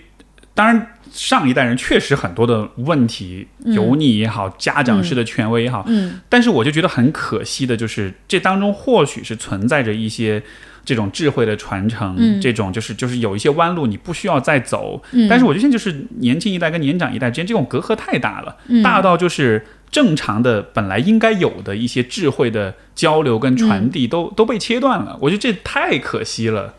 这个原因是第一个，我们作为。前浪啊，作为长辈，很多时候并不是所有的前辈们都有反思自己的能力。你要想引导后浪，你必须先反思自己的人生，先反思自己的作为。呃，我觉得这是一个必要的前提。只有一个人，你充分的反思自己人生当中的不足，你对自己的人生有有很强的分析的能力，你才能够知道哪些做法是错的。那当你看到你的后代、你的子女也好，或者你的学生也好，他们也这么做的时候，你就可以帮他了。就是我们在年轻的时候会认为这个很重要，那个很重要，那个也很很重要。哎，昨天呃，昨天晚上一个很可爱的小姑娘，呃，她她给我说，她法考今年法考报名的时候错过了报名的日期，她就非常非常难过。我完全可以理解。呃，对孩子们来说，这是很重要的一件事儿。该法考了，但他报名嗯嗯错过了，他就觉得是天大一件事儿。但是呢，他就对我说：“老师，我很难过，我怎么办？”但是你看，作为我这样走过一个这么长长一段人生的人来说，回头看那算什么呀？哎，这个时候，所以我就可以告诉他，你不会失去任何东西的，我可以向你保证。这什么都不是，你只要总结一下这个教训，我为什么会在一件重要的事情我会错过一个时间点？你把这个经验教训总结一下，这就是一笔财富。对，哎，它不是一个倒霉，也不是一个说啊，我一下就浪费了人生啦，或者我就落后于人了。你看，你把这个时候，你你就能够告诉他，那么他本来要痛苦一个月的。所以我就对我就对他说：“你懊悔一个晚上就可以了。”他说：“好的，老师。”所以你看，你就可以对他进行一个引领。但是你首先，我们就是作为长者，你要能够反思自己的人生，有充分的分析这个人生的一个能力，然后你才能够对年轻一代进行一个指引。嗯，但是我觉得我们很多长长者可能自己还活得很糊涂。对，哎，他们自己也很糊涂，所以他们，呃，你你别以为他们年龄大了，他就他就活通透了。好多人他自己活得也像孩子一样，还是很蒙昧的一个状态。我觉得这个时候他就很难发挥这个作用。你刚才你刚才讲的这个，呃，会让我就是觉察或者说是理解到一个我一直我真的是以前没有想过这个问题啊，就是今天真的是第一次想。但是我真的会觉得，像我或者是我这一代，或者包括更年轻的一代的人。就是在在在心智上，在精神上，我就一直会有一种赤裸感，有一种裸露感。什么意思呢？就是本来一代一代人的这种生长跟发展，其实是应该是有一些文化的传承、传统的传承，就有一些上一代人的经验智慧传给你，然后你带着这些经验智慧，就相当于他们就像是你的铠甲一样。你你你你走上你自己人生战场的时候，你就不是完全赤裸上这赤裸全身的。但是我觉得今天很多人走入自己的生活的战场的时候，嗯。是那个赤裸感是很强的，就你会发现你自己什么都没有，你什么一点保护都没有。嗯，像我相对还算比较幸运，我父母还算是比较聪明的人，他们也教了我，虽然没有教很多很多，但是也教了一些东西。嗯，包括我自己的，比如说心理学的这种训练知识的积累，就是他也是给我很多知识上的铠甲。但是我觉得更多的人，年轻人，就当他们在走走入生活的时候，他们真的是很赤裸的，就是就是你要让，就是说生活如果是一场暴风雨的话。本来你让他走入这样暴风雨的时候，应该是把对吧伞打好，雨靴穿好，各种防护措施做好。但是当你推着他们以一个赤裸的、脆弱的肉身走入到那个暴风雨里面的时候，我觉得这是非常、这是非常非常糟糕的事情。而且更可悲的就是，就是这些事情本来应该是由上一代人来去做的，但是因为当然这原因很复杂，但是因为各种各样的原因，最终你没有这么做。而这一代人走进去，感到痛苦，想要退出，想要逃，想要躺平，感觉伤痛的时候，人们却反过来说：“哦，是你们太堕落了，是你们太弱小了。”对，就是我觉得这是一个超级，就是就是心里倍儿委屈那种感觉。对我，我记得我曾经呃用过一个不是很规范的词啊，就是我觉得这是个长者悲剧。啊，呃，什么叫长者悲剧？就是你会发现，我们的上一上一代，他们不很多时候，他不但说我不能帮到下一代，甚至很多下一代他们在成长的过程当中，他背负着一个原罪，就是你这个原生家庭，你带给他的苦难啊，他的障碍，那些捆绑，那些约束，就你不光没有帮他，你反而给他带来很多负担。为什么？因为你没活明白。你你自个儿没活明白，你不但帮不到孩子，你还给孩子制制造了他成长的障碍。没错。所以我们在社会当中，我很多时候我说，可能是因为我跟年轻人接触的比较多，年年轻人出问题的时候，我我很多时候我都觉得，基本上百分之九十的错误都不是年轻人的错误，对，是我们社会的错误，是家庭父呃父父母辈的错误，给他们带来的这些障碍。所以我觉得这里有个恶性循环。什么恶性循环呢？呃，我这样来讲啊，就有个孩子问我，他说：“老师，我为什么要要读书？我为什么要要要？你经常在课堂上说我们要有智慧的生活，我为什么要有这些？我为什么多多的读书，提高见识，提高思维力，提高理性能力？”我说：“因为你可以这样的话，你可以做到一件基本的事情，就是你可以帮到你的孩子。我不说你建构多么伟大的事业，生而为人，假如你是父母。”我觉得最基本的一件事儿，你得做到，你得对你的孩子是有帮助的，而不是对他是伤害的。嗯。但是我觉得我们现在大部分的长辈，他们做的事情都是伤害自己的子辈。没错。把他们的翅膀捆起来，这个就需要长辈有反思能力。我说这种错误我也犯过，因为我们会不由自主的会做一些事情控制自己的孩子啊。我为这个我还写了一篇文章，哦，我向我的孩子忏悔，我说我还是能够及时的进行反思。我觉得这叫长辈的悲剧。我们为什么要读书？就是假如我读的书够多，我的思考能力够强，理性分析能力更强，我先不说我帮助我的人生的质量提高，我的精神灵魂的建设会更好。我最重要的是，我可以更好的履行我的责任，我可以帮到下一代。没错，有孩子我可以帮孩子，没有孩子我可以帮到我的学生。但实际上，最大一个社会当中最大的悲剧是什么？就是长辈，他变成了子辈的障碍。哦，代代重复这种悲剧，从《红楼梦》，我们就在古代的文学当中，那个父母一个一个都是自己子女的杀手，幸福的杀手，自由的杀手。你到今天，你你为什么我们还在重复这个错误啊？哎，我就是因为我们长辈，你们自己的视野不够，思维能力不够强，理性能力不够强，你没有能力去指点孩子们，你都没有能力分析自己人生当中的问题，然后你又盲目的去。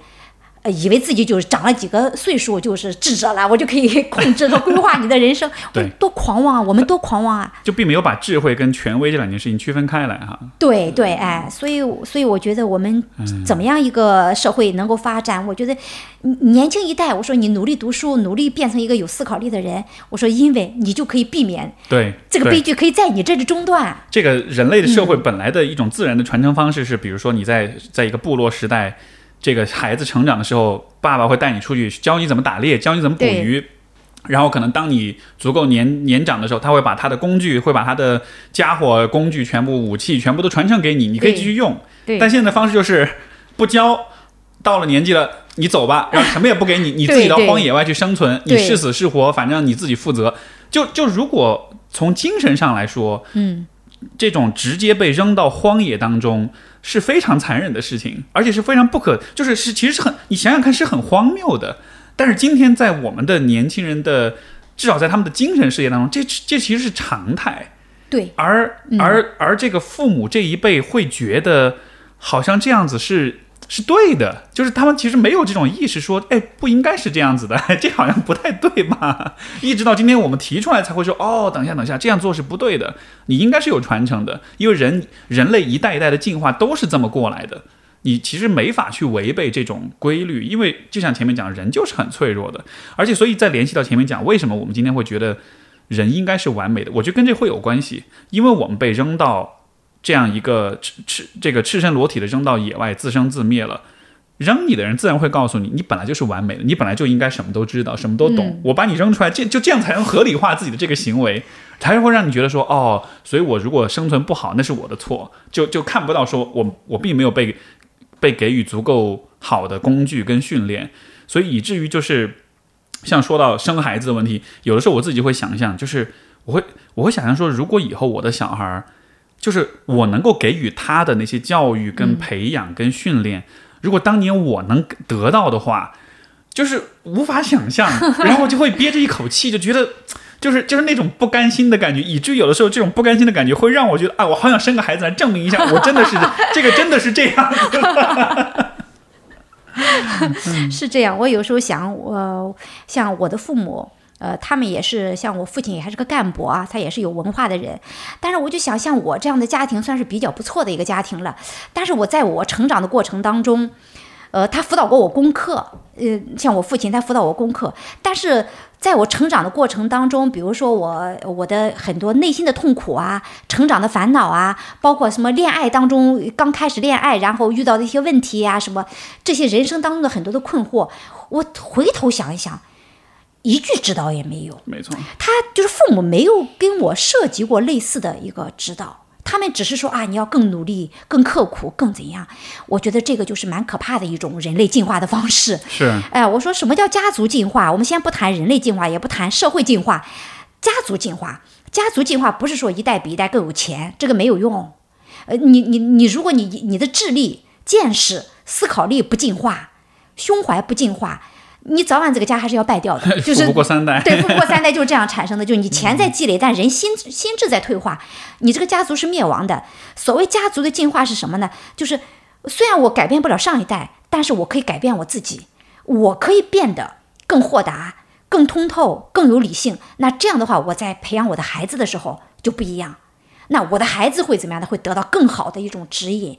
那这个家族这样的才叫进化吧。没错，嗯，我我自己可以分享的一个我个人的例子，就是我的成长经历当中，其实我觉得最缺的一件事情就是，就是当你不开心的时候，当你有负面情绪的时候，这种时候其实父母应该会是应该去指导你、鼓励你去表达你你怎么了，你为什么不开心，你是不是难过，你是不是生气，对。你能不能把这想法都讲出来，对。对吧？就是把这些东西表达出来，这样子别人才知道你需要什么，对。才才知道你你你渴望什么，你在乎什么。对。但是因为就是可能我的成长经历当中就很少会有这样的时刻，因为你很多的传统的父母他处理的方式就是我父母也这样。对，就是哎呀，就不要不开心了，或者就装作没事儿，或者就糊弄过去。像我们更什么？因为我们多子女嘛，我还有两个哥哥，父母忙的要么，他根本看不见。对对对，你不开心，他都没不不知道。是，嗯所以这样子就是我长大之后，我觉得最大最大的一个挑战就是，当我比如说自己在我的这个亲密关系当中，有的时候你不开心，你很难讲出来。对其实你知道你说出来会很有帮助，你知道你说出来之后，很很多问题就可以迎刃而解。对但就是那种，就是就是那种赤裸感，就是你缺了那个经验，你缺了那个那那那种那种传统那种习惯，以至于你走到那一步，你就是说不出来。然后，然后这个在我的自己的关系当中，就一直是一个非常大的一个痛苦。包括我现在跟我自己伴侣，有的时候真的也是，就是虽然我能有意识的注意到说啊，我又开始。我又开始封我自己的嘴了，我又开始说不出口，然后我会故意逼着自己、啊，我要说，我要说，我多痛苦都要说出来。但就是我觉得啊，就好好费劲，就是 真的好费劲啊！本来这一切可以很轻松、很自然的，对，这个就是我就说父母的重要性，原生家庭的重要性。嗯就我们为什么要成长为，我们要为什么要读书，要要多读书，要增增增长自己的见识和思考力，就在这儿，呃不要让自己的孩子太痛苦和孤独。对。呃，这这会不会是你觉得有没有可能？这是我就像这现在这一代年轻人，他们需要去推的那个石头，就是他们是有可能成为跟父母完全不一样的一代崭新的父母的。他们是有可能创造，就是为下一代创造我们这一代人完全没有体验过的那种成长经验的。我觉得前提是他们要接受更好的教育，对，接后接受更好的教育，然后有更宽阔的视野，嗯，呃，然后更强的理性能力，我觉得是完全可以做到的。我觉得我做的比我的父母就好，就是我我的小孩在成长的过程当中，我会不断的反思我做的对和错，同时呢，我也会很密切的关注他。他不开心的时候，我就会帮他分析。就在他的整个成长的过程当中，我从来没说过你的成绩要如何如何。嗯，我永远在做他的心理疏导师，所以我我一直都在做他的心理疏导师。我有时候我说，我说呃，有的他不开心，我就说，你看妈妈给你说的话是不是跟别的妈妈给孩子说的话不一样？嗯、他说我在宿舍里跟同学聊天的时候，我发现了。他说我，他说你好像关注的点跟他们不一样。是哎，所以做那做你小孩应该还蛮幸福的，我觉得。哦，但是我也为他呃也也制造过一些障碍，就是所以我说做父母嘛，你要不断反思，呃，不可能都做对的。我也曾经做过做错过一件事，结果就给他带来很大的一个伤害，就给他选错过一个学校，就带来很多伤害。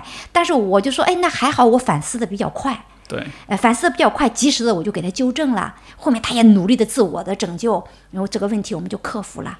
但我觉得，你看家长能够有这个意识的话，上一代有这个意识，孩子就会很健康，就他的他的内心是很健康的。对，嗯今天的家长可能遇到问题更多的是指责小孩儿，但实际上更多的时候错都是在大人，你倒是应该更多反思你对。对，至少给他一个，也给他一个反观控制自己的能力。像我的小孩儿，他有的时候他有会说，我这几天很郁闷，我很很难过。他但是我知道我为什么郁闷。呃，我就很安慰了，哎，我这样呢，我就不担心他会出问题，也不会担心他情绪失控，因为每当他郁闷或者说很压抑、很低落的时候，他都能够自己找到原因，所以他让他就让子弹飞一会儿，让自己的情绪飞一会儿，但是呢，很快他就自己又收回来了，这个对年轻人是很重要的，是嗯。非常重要。对，说到说到小孩儿，呃，前段时间不是就啊有要鼓励生三胎啊，有什么的。我我好奇是这个像你的学生，因为现在他们可能就零零后吧，现在、嗯他们他们会对这些事情会有反应吗？这一代人的看看待婚恋啊、三胎什么的，他们的姿态现在是怎样的？我现在我的学生主要是零零后和这个九五后为主，我觉得对他们来说，问题不是三胎的问题，啊 而是要不要结婚的问题。我觉得要是时代发展到他们的那个呃育龄的时候，那个社会的困难会更大。是吗？因为我觉得他们，呃，这批孩子身上，我觉得他们的就是我们刚才谈的，其实一个可喜的现象。呃，这些孩子因为他的都是少子女的家庭，呃，顶多是兄，呃，就是兄弟姐妹有两个啊，或者，呃，大部分都是独生子女。他们那个坏处当然有，独生子女的坏处当然是有的。我自己也是一个孩子，我知道他们的弱点在哪，但是他的好处是什么？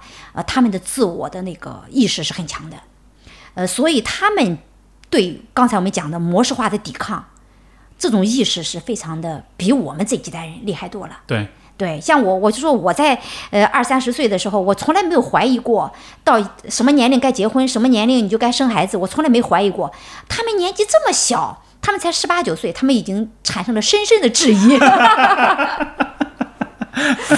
所以他们经常说的一句话就是“不婚不育，保保保什么？保平安。”是。他跟你聊天的时候，觉得特别可爱啊，这些孩子。我说十八九岁，你们怎么这样想？为什么要结婚啊？结婚有什么意思啊？呃，然后为什么要生孩子啊？他他找不到这个做这个的意义啊。呃，我们你作为从社会管理的角度说，会感到对他们这个状态会很恐慌。都这样的话，那怎么办呢？对吧？对，以后人口就成倒金字塔了。对，但是从个体发展上来说，我觉得这是个可喜的现象。呃，他会变得更理性了，就是你休想用这个模式去把它裹挟进来。对。因为婚姻本来就是一个非常模板化的、非常模板游戏。对对，他们现在的接纳度很高，比如说恋爱也是，呃，像我们那一代简直都不能想象啊，恋爱一定是跟异性恋爱。那他现在在年轻人当中有异性恋也有同性恋，那他的接纳度是比较高的。那就说他模板化被他粉碎掉了。然后还有一个像要不要结婚。人生的模式是不是就是结婚生子是唯一的模式？这个产生的质疑度也很高。这些是什么概念？我们不是不是去评论它的好和坏，对社会的作用是怎样的？我们单纯从个体发展的角度说，呃，这是个很好的现象，就是它的个人性的东西。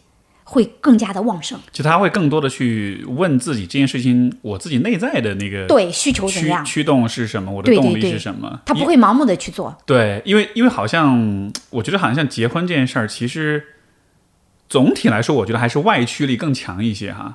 社会舆论、身边的人给你的这种压力啊，你到年纪了，你要结婚了。每一个催婚的家长其实都是在参与到就是婚姻这个制度的这种维系跟这种延续当中哈。他都是在他都是在。都是在都是在做这么一个倡导员的角色，但其实我觉得应该这一批孩子，他们未来的这种他们对待婚恋的理解会更健康吧，因为他们像我们那一代，就是当你说哎我必须结婚的时候，那个时候你是对找一个什么人结婚，你的目的是不是说我找一个什么人，而是要结婚，呃，这种状态其实是很不健康的，就是婚姻质量是很低的，所以咱们社会当中怎么办呢？只好用。很传统的道德，各种各样的责任的意识，各种各样的什么把人捆绑在一起，那么用各种道德观念，你不爱了也要在一起，呃，然后再利用家长的对孩子的爱心，呃，我为了虽然不相爱了，但是为了孩子，我们也要努力的生活在一起。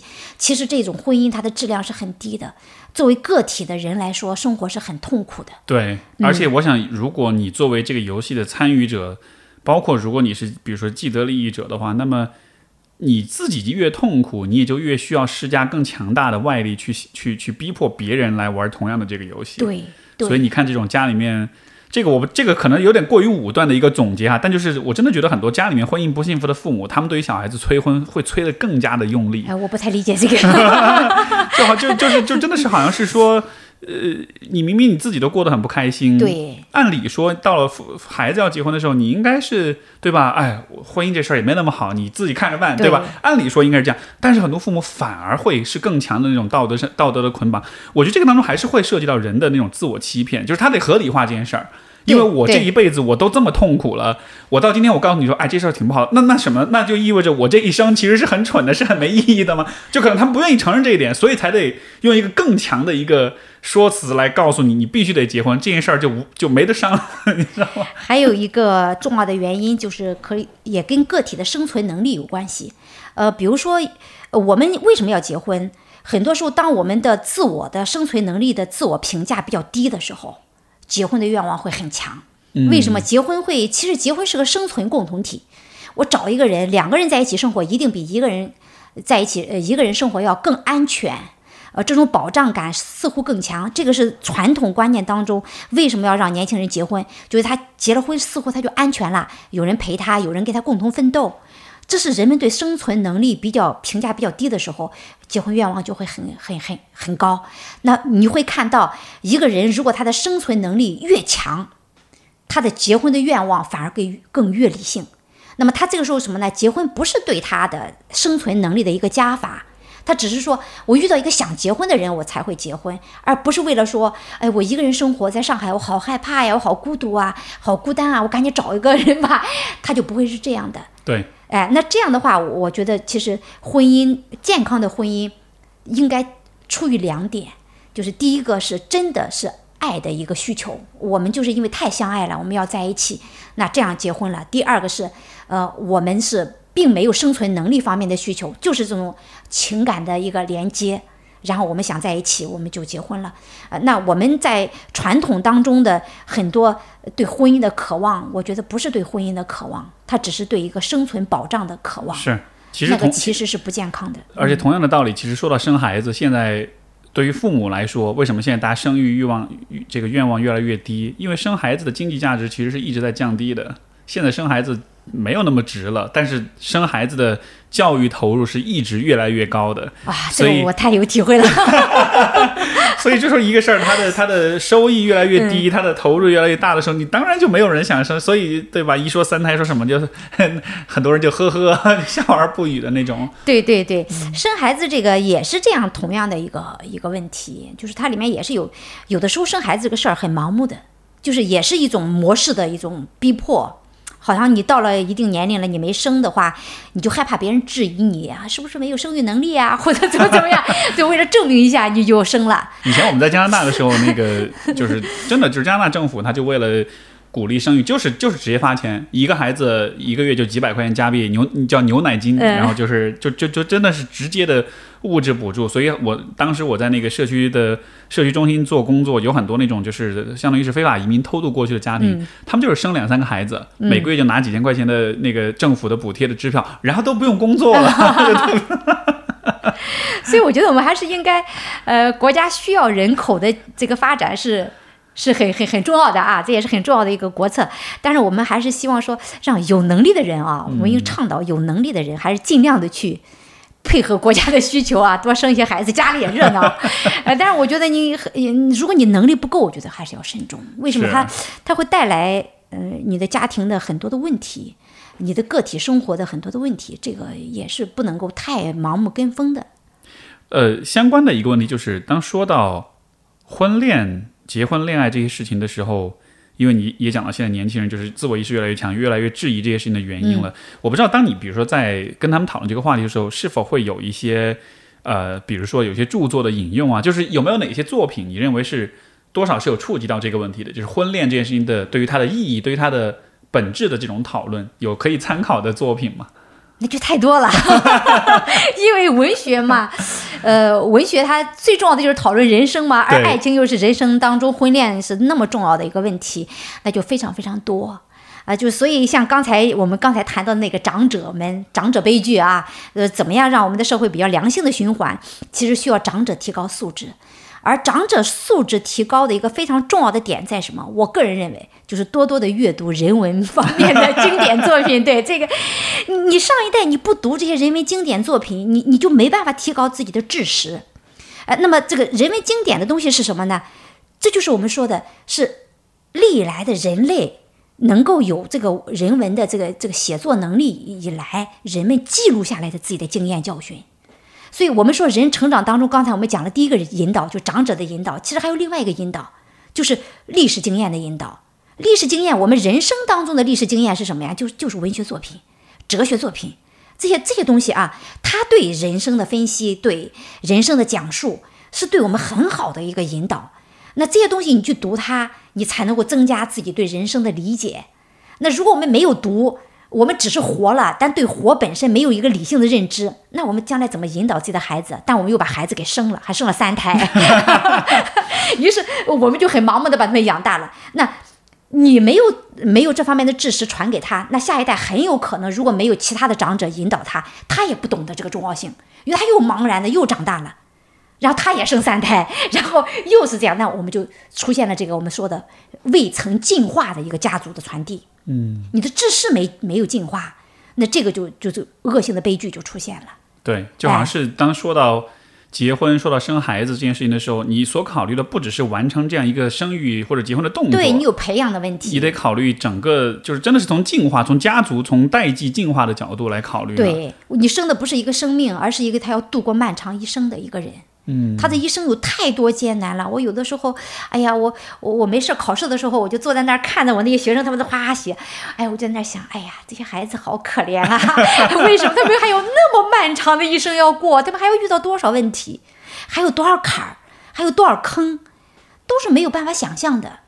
但是他们如果没有帮助、没有引导，就那样赤手空拳就走上这条经济之路，有的时候你觉得，哎呀，真的是，哎呀，是很不忍心的哈，很不忍心的，对，就有的时候就看着孩子们就觉得，哎呀，他们成长好艰难，是，哎，所以我觉得，嗯，作为已经走过一遍的人，还是要尽量的能够给他帮助。那这种帮助，我们说，呃，有人已经做了，我觉得文学家、哲学家这些人文经典，他都是在做这件事儿，要把这些东西，就是像留言一样，我留言留给你了，但是你得去读啊，你得懂。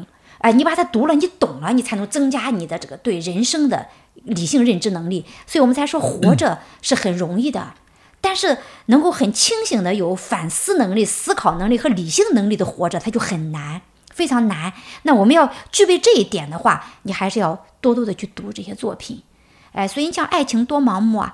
但是我说你经常读读那个小说，看看小说来讲那些爱情里面的各种各样的模式、各种各样的问题，你爱情的很多问题你都都懂了。是，嗯，你能谈几个男朋友？你谈不了几个男朋友，也谈不了几个女朋友。但是你读了一百本小说，你就见过一百种爱情模式。你在处理你那点爱情问题的时候，你就容易多了。就成了老司机了。啊，对对对，你就知道啊，其实这是个什么问题，大约就能有一个理性的一个思考。嗯嗯，这非常棒。我觉得对，今天我今天我觉得对我很大的一个启示，我觉得还是说，呃，这种长者悲剧的问题，就是好像我觉得确实以前没有太想过这个问题，但是你想想看，上一代人的，我我我不知道这能不能算是一个社会责任感的问题，但就是说，就是。长辈的这一代人，其实是在某种意义上，我觉得是有社会责任感，去更多的去指导跟分享，呃，就是跟下一代人、跟跟后人去讲、去分享他们的这种人生经验的。但是，嗯、或许也是因为上一代人和这一代人之间的生活的环境，我不知道吧，就业的环境也许差异的太大，所以可能上一代人会觉得好像自己过时了，觉得自己好像那些经验不够适用了。但是从另一方面来说，呃，工作的经验、处事的经验也许不适用，但是从灵魂的生长的角度来说，我觉得有很多东西还是还是同等重要的。但是就很遗憾的是，这种知识的传承、这种生活阅历、跟经验、跟教训的传承，这个部分好像真的还不是特别多的样子。这个需要自我修养。是，而且现在其实其实我觉得现在年轻人对于这种呃，就是呃。对于老师，对于上一辈人的这种，我觉得还是很有有很接受的。像有一些这种呃年轻的或者年纪大一点的学者出来讲很多东西，像这个呃罗翔呀，对吧？向彪啊这样的老师，就是就当他们开始讲这东西，还是有很多人愿意听的。甚至你会看到很多年轻人是非常渴望，因为包括需求，包括听杜老师的课，对吧？包括我们的播客也是，就是大家其实会会很想要去听，就这个需求是很存在的。嗯，但就是，哎，不知道吧？也许，也许，也许，如果有有我们听众当中有个年纪大一点的长辈们，对吧？叔叔阿姨们，我觉得也也试着多向你，不管是自己的孩子也好，还是身边的年轻人也好，我觉得还是多尽量给他们提供一些指导，提供一些支持。就这个，从长远来说，这是非常重要的事儿。其实我觉得我们社会当中缺少一个父母教育。嗯，我们一谈教育就是教育子辈，我觉得父母都需要教育。没错，呃，并不是一个人他到了婚龄、到了育龄，他就具备做父母的资格。如果他自己的知识没有达到一定水平，他就做父母，其实是非常危险的。是啊，但是这个占了我们人口的大多数。我觉得很多父母，呃，因为我们会盲目的。以前鲁迅先生就写过一篇文章，我们怎么做父亲？我们只是照着父亲的样子做父亲。你这个家族怎么进化的？所以像我，我也犯这种错误，所以我我还写了一篇小文章，我就说反思我自己。那比如说，我看到我的女儿她自己做出一个什么选择的时候，我会很担心，我就禁止他去做这件事儿。呃，然后我就觉得我这是对你好，哎呀，但是当我做了这件事儿以后，我就回想到我年轻的时候，当我做出一个选择，我的母亲也是这样来反对我的。当她这样反对我的时候，我就记忆犹新，我很痛苦。我当时很很流了很多眼泪，非常非常压抑，非常痛苦，痛苦的都要爆炸了。但是我这样的时候，我在看，我想，哎呀，我在做和我母亲一样的事。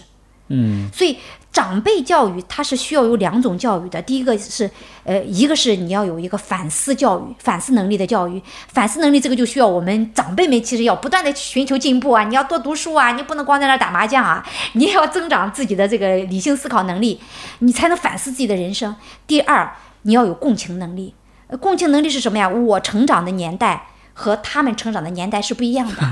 你说到这个，我想到很多长辈现在不说，哎，我们不都是这么过来的吗？那不对，那不对，哎哎，你比最常见的一个敷衍你的话，你像很多长辈说，我们八十年代怎么怎么样进去，怎么怎么有理想主义，就就这样说啊。我们以前怎么，你看你们现在还怎么怎么怎么样？我这是非常荒悖的一个说法。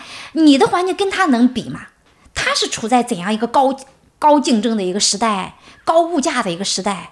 你是在一个什么时代？你能谈理想？他能谈理想吗？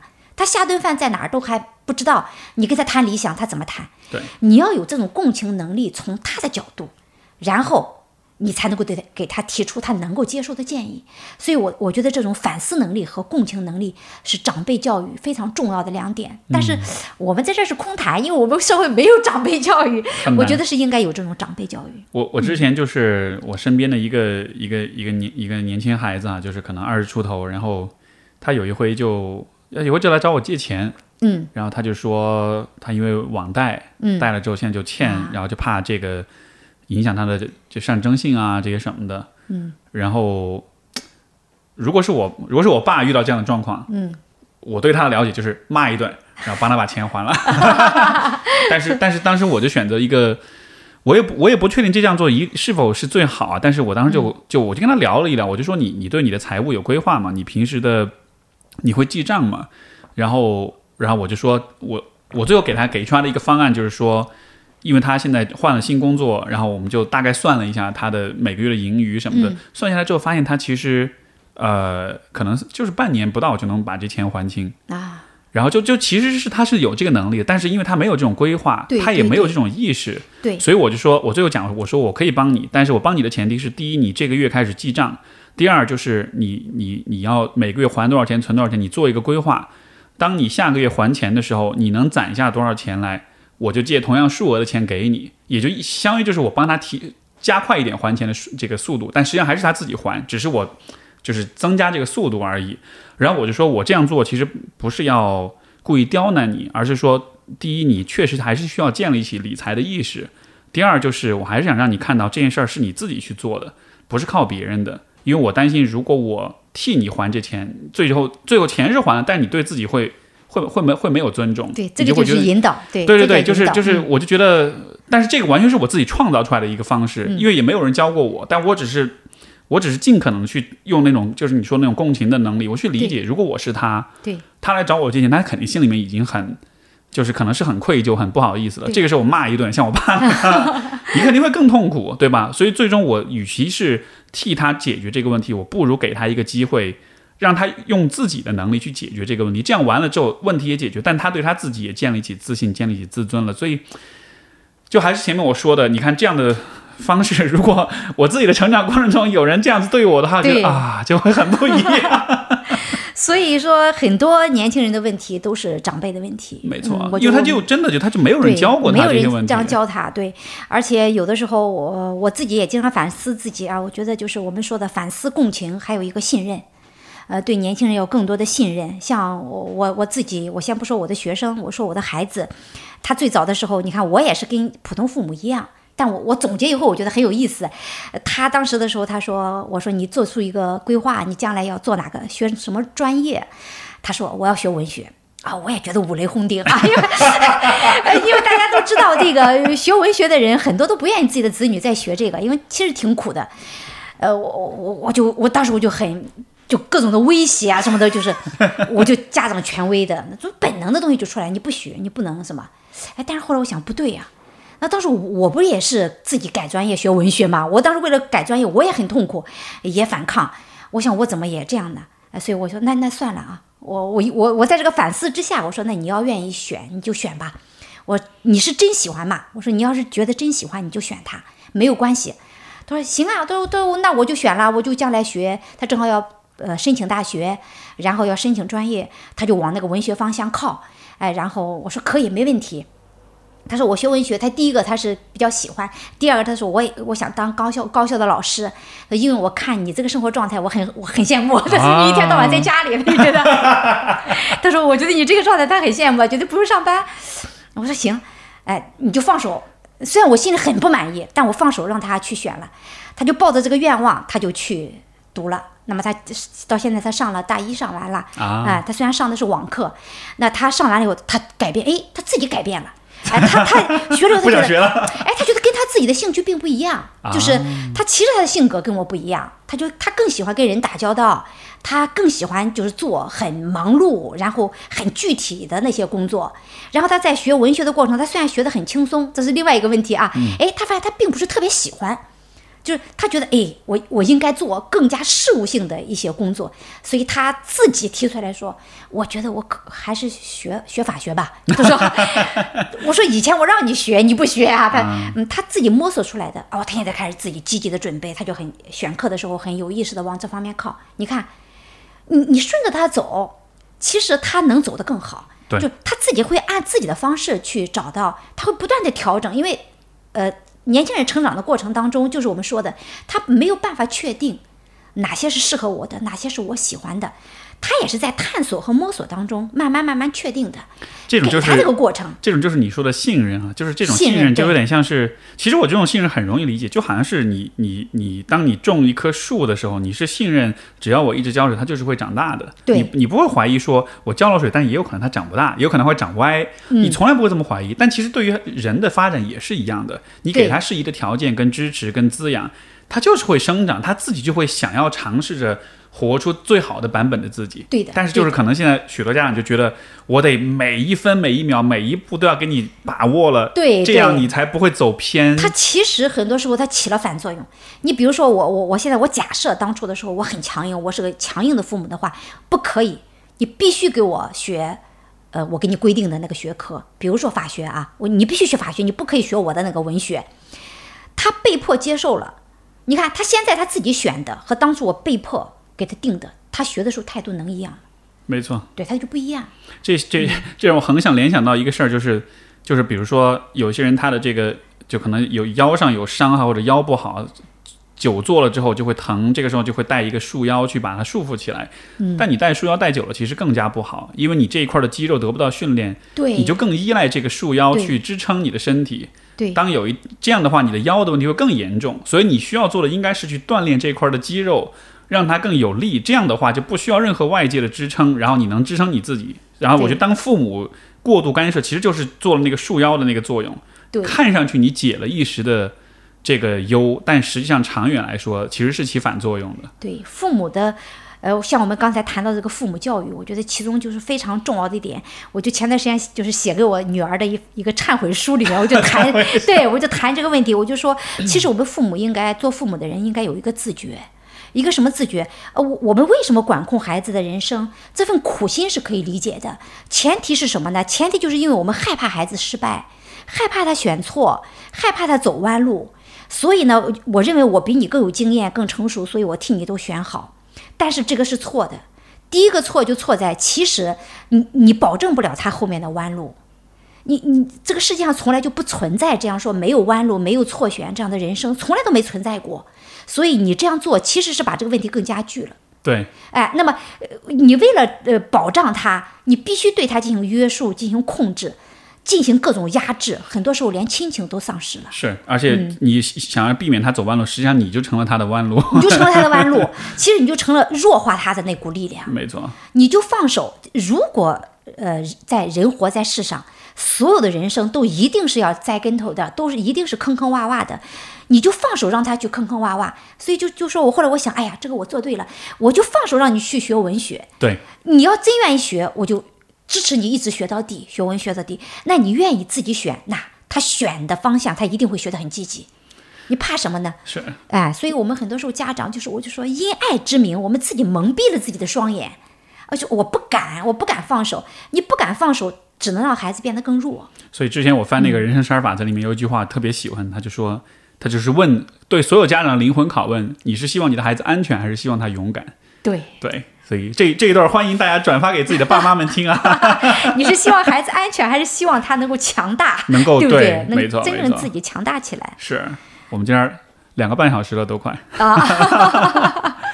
呃，聊得非常开心。今天、嗯今天其实也是我今天刚好是我生日，我觉得今天跟哦杜老师聊了之后，生日快乐！这一段对话就是也对我带来很多的鼓励跟启示，所以真的我觉得这是一个太太棒的一个礼物，真的会一如既往的跟你聊得很很深入，也很开心，也得到很多的启发，也嗯、包括从。文学的角度，我觉得听到了很多很有趣的故事。然后这个这个今天你提到的书的书单，我也会之后落呃列在这个节目的说明当中，也鼓励大家更多去阅读这样的一些好的作品。然后这个我们最后还是杜老师的公众号是玉博素颜，这个这个这几个字怎么写？我回头也会写在这个节目的简介里面。上次就有很多新朋友，上次有很多新朋友、嗯是吧？对对然后因为因为杜老师平时也是偶尔会写一些文章，分享一些这个的呃你的一些感想啊，我也有看你写的文章，就 都还蛮不错的。所以就再次感谢杜老师，我们今天的节目就到这里。也感谢秀雄老师。好的，好的，好，那么我们下次再见，拜拜。嗯，拜拜，再见。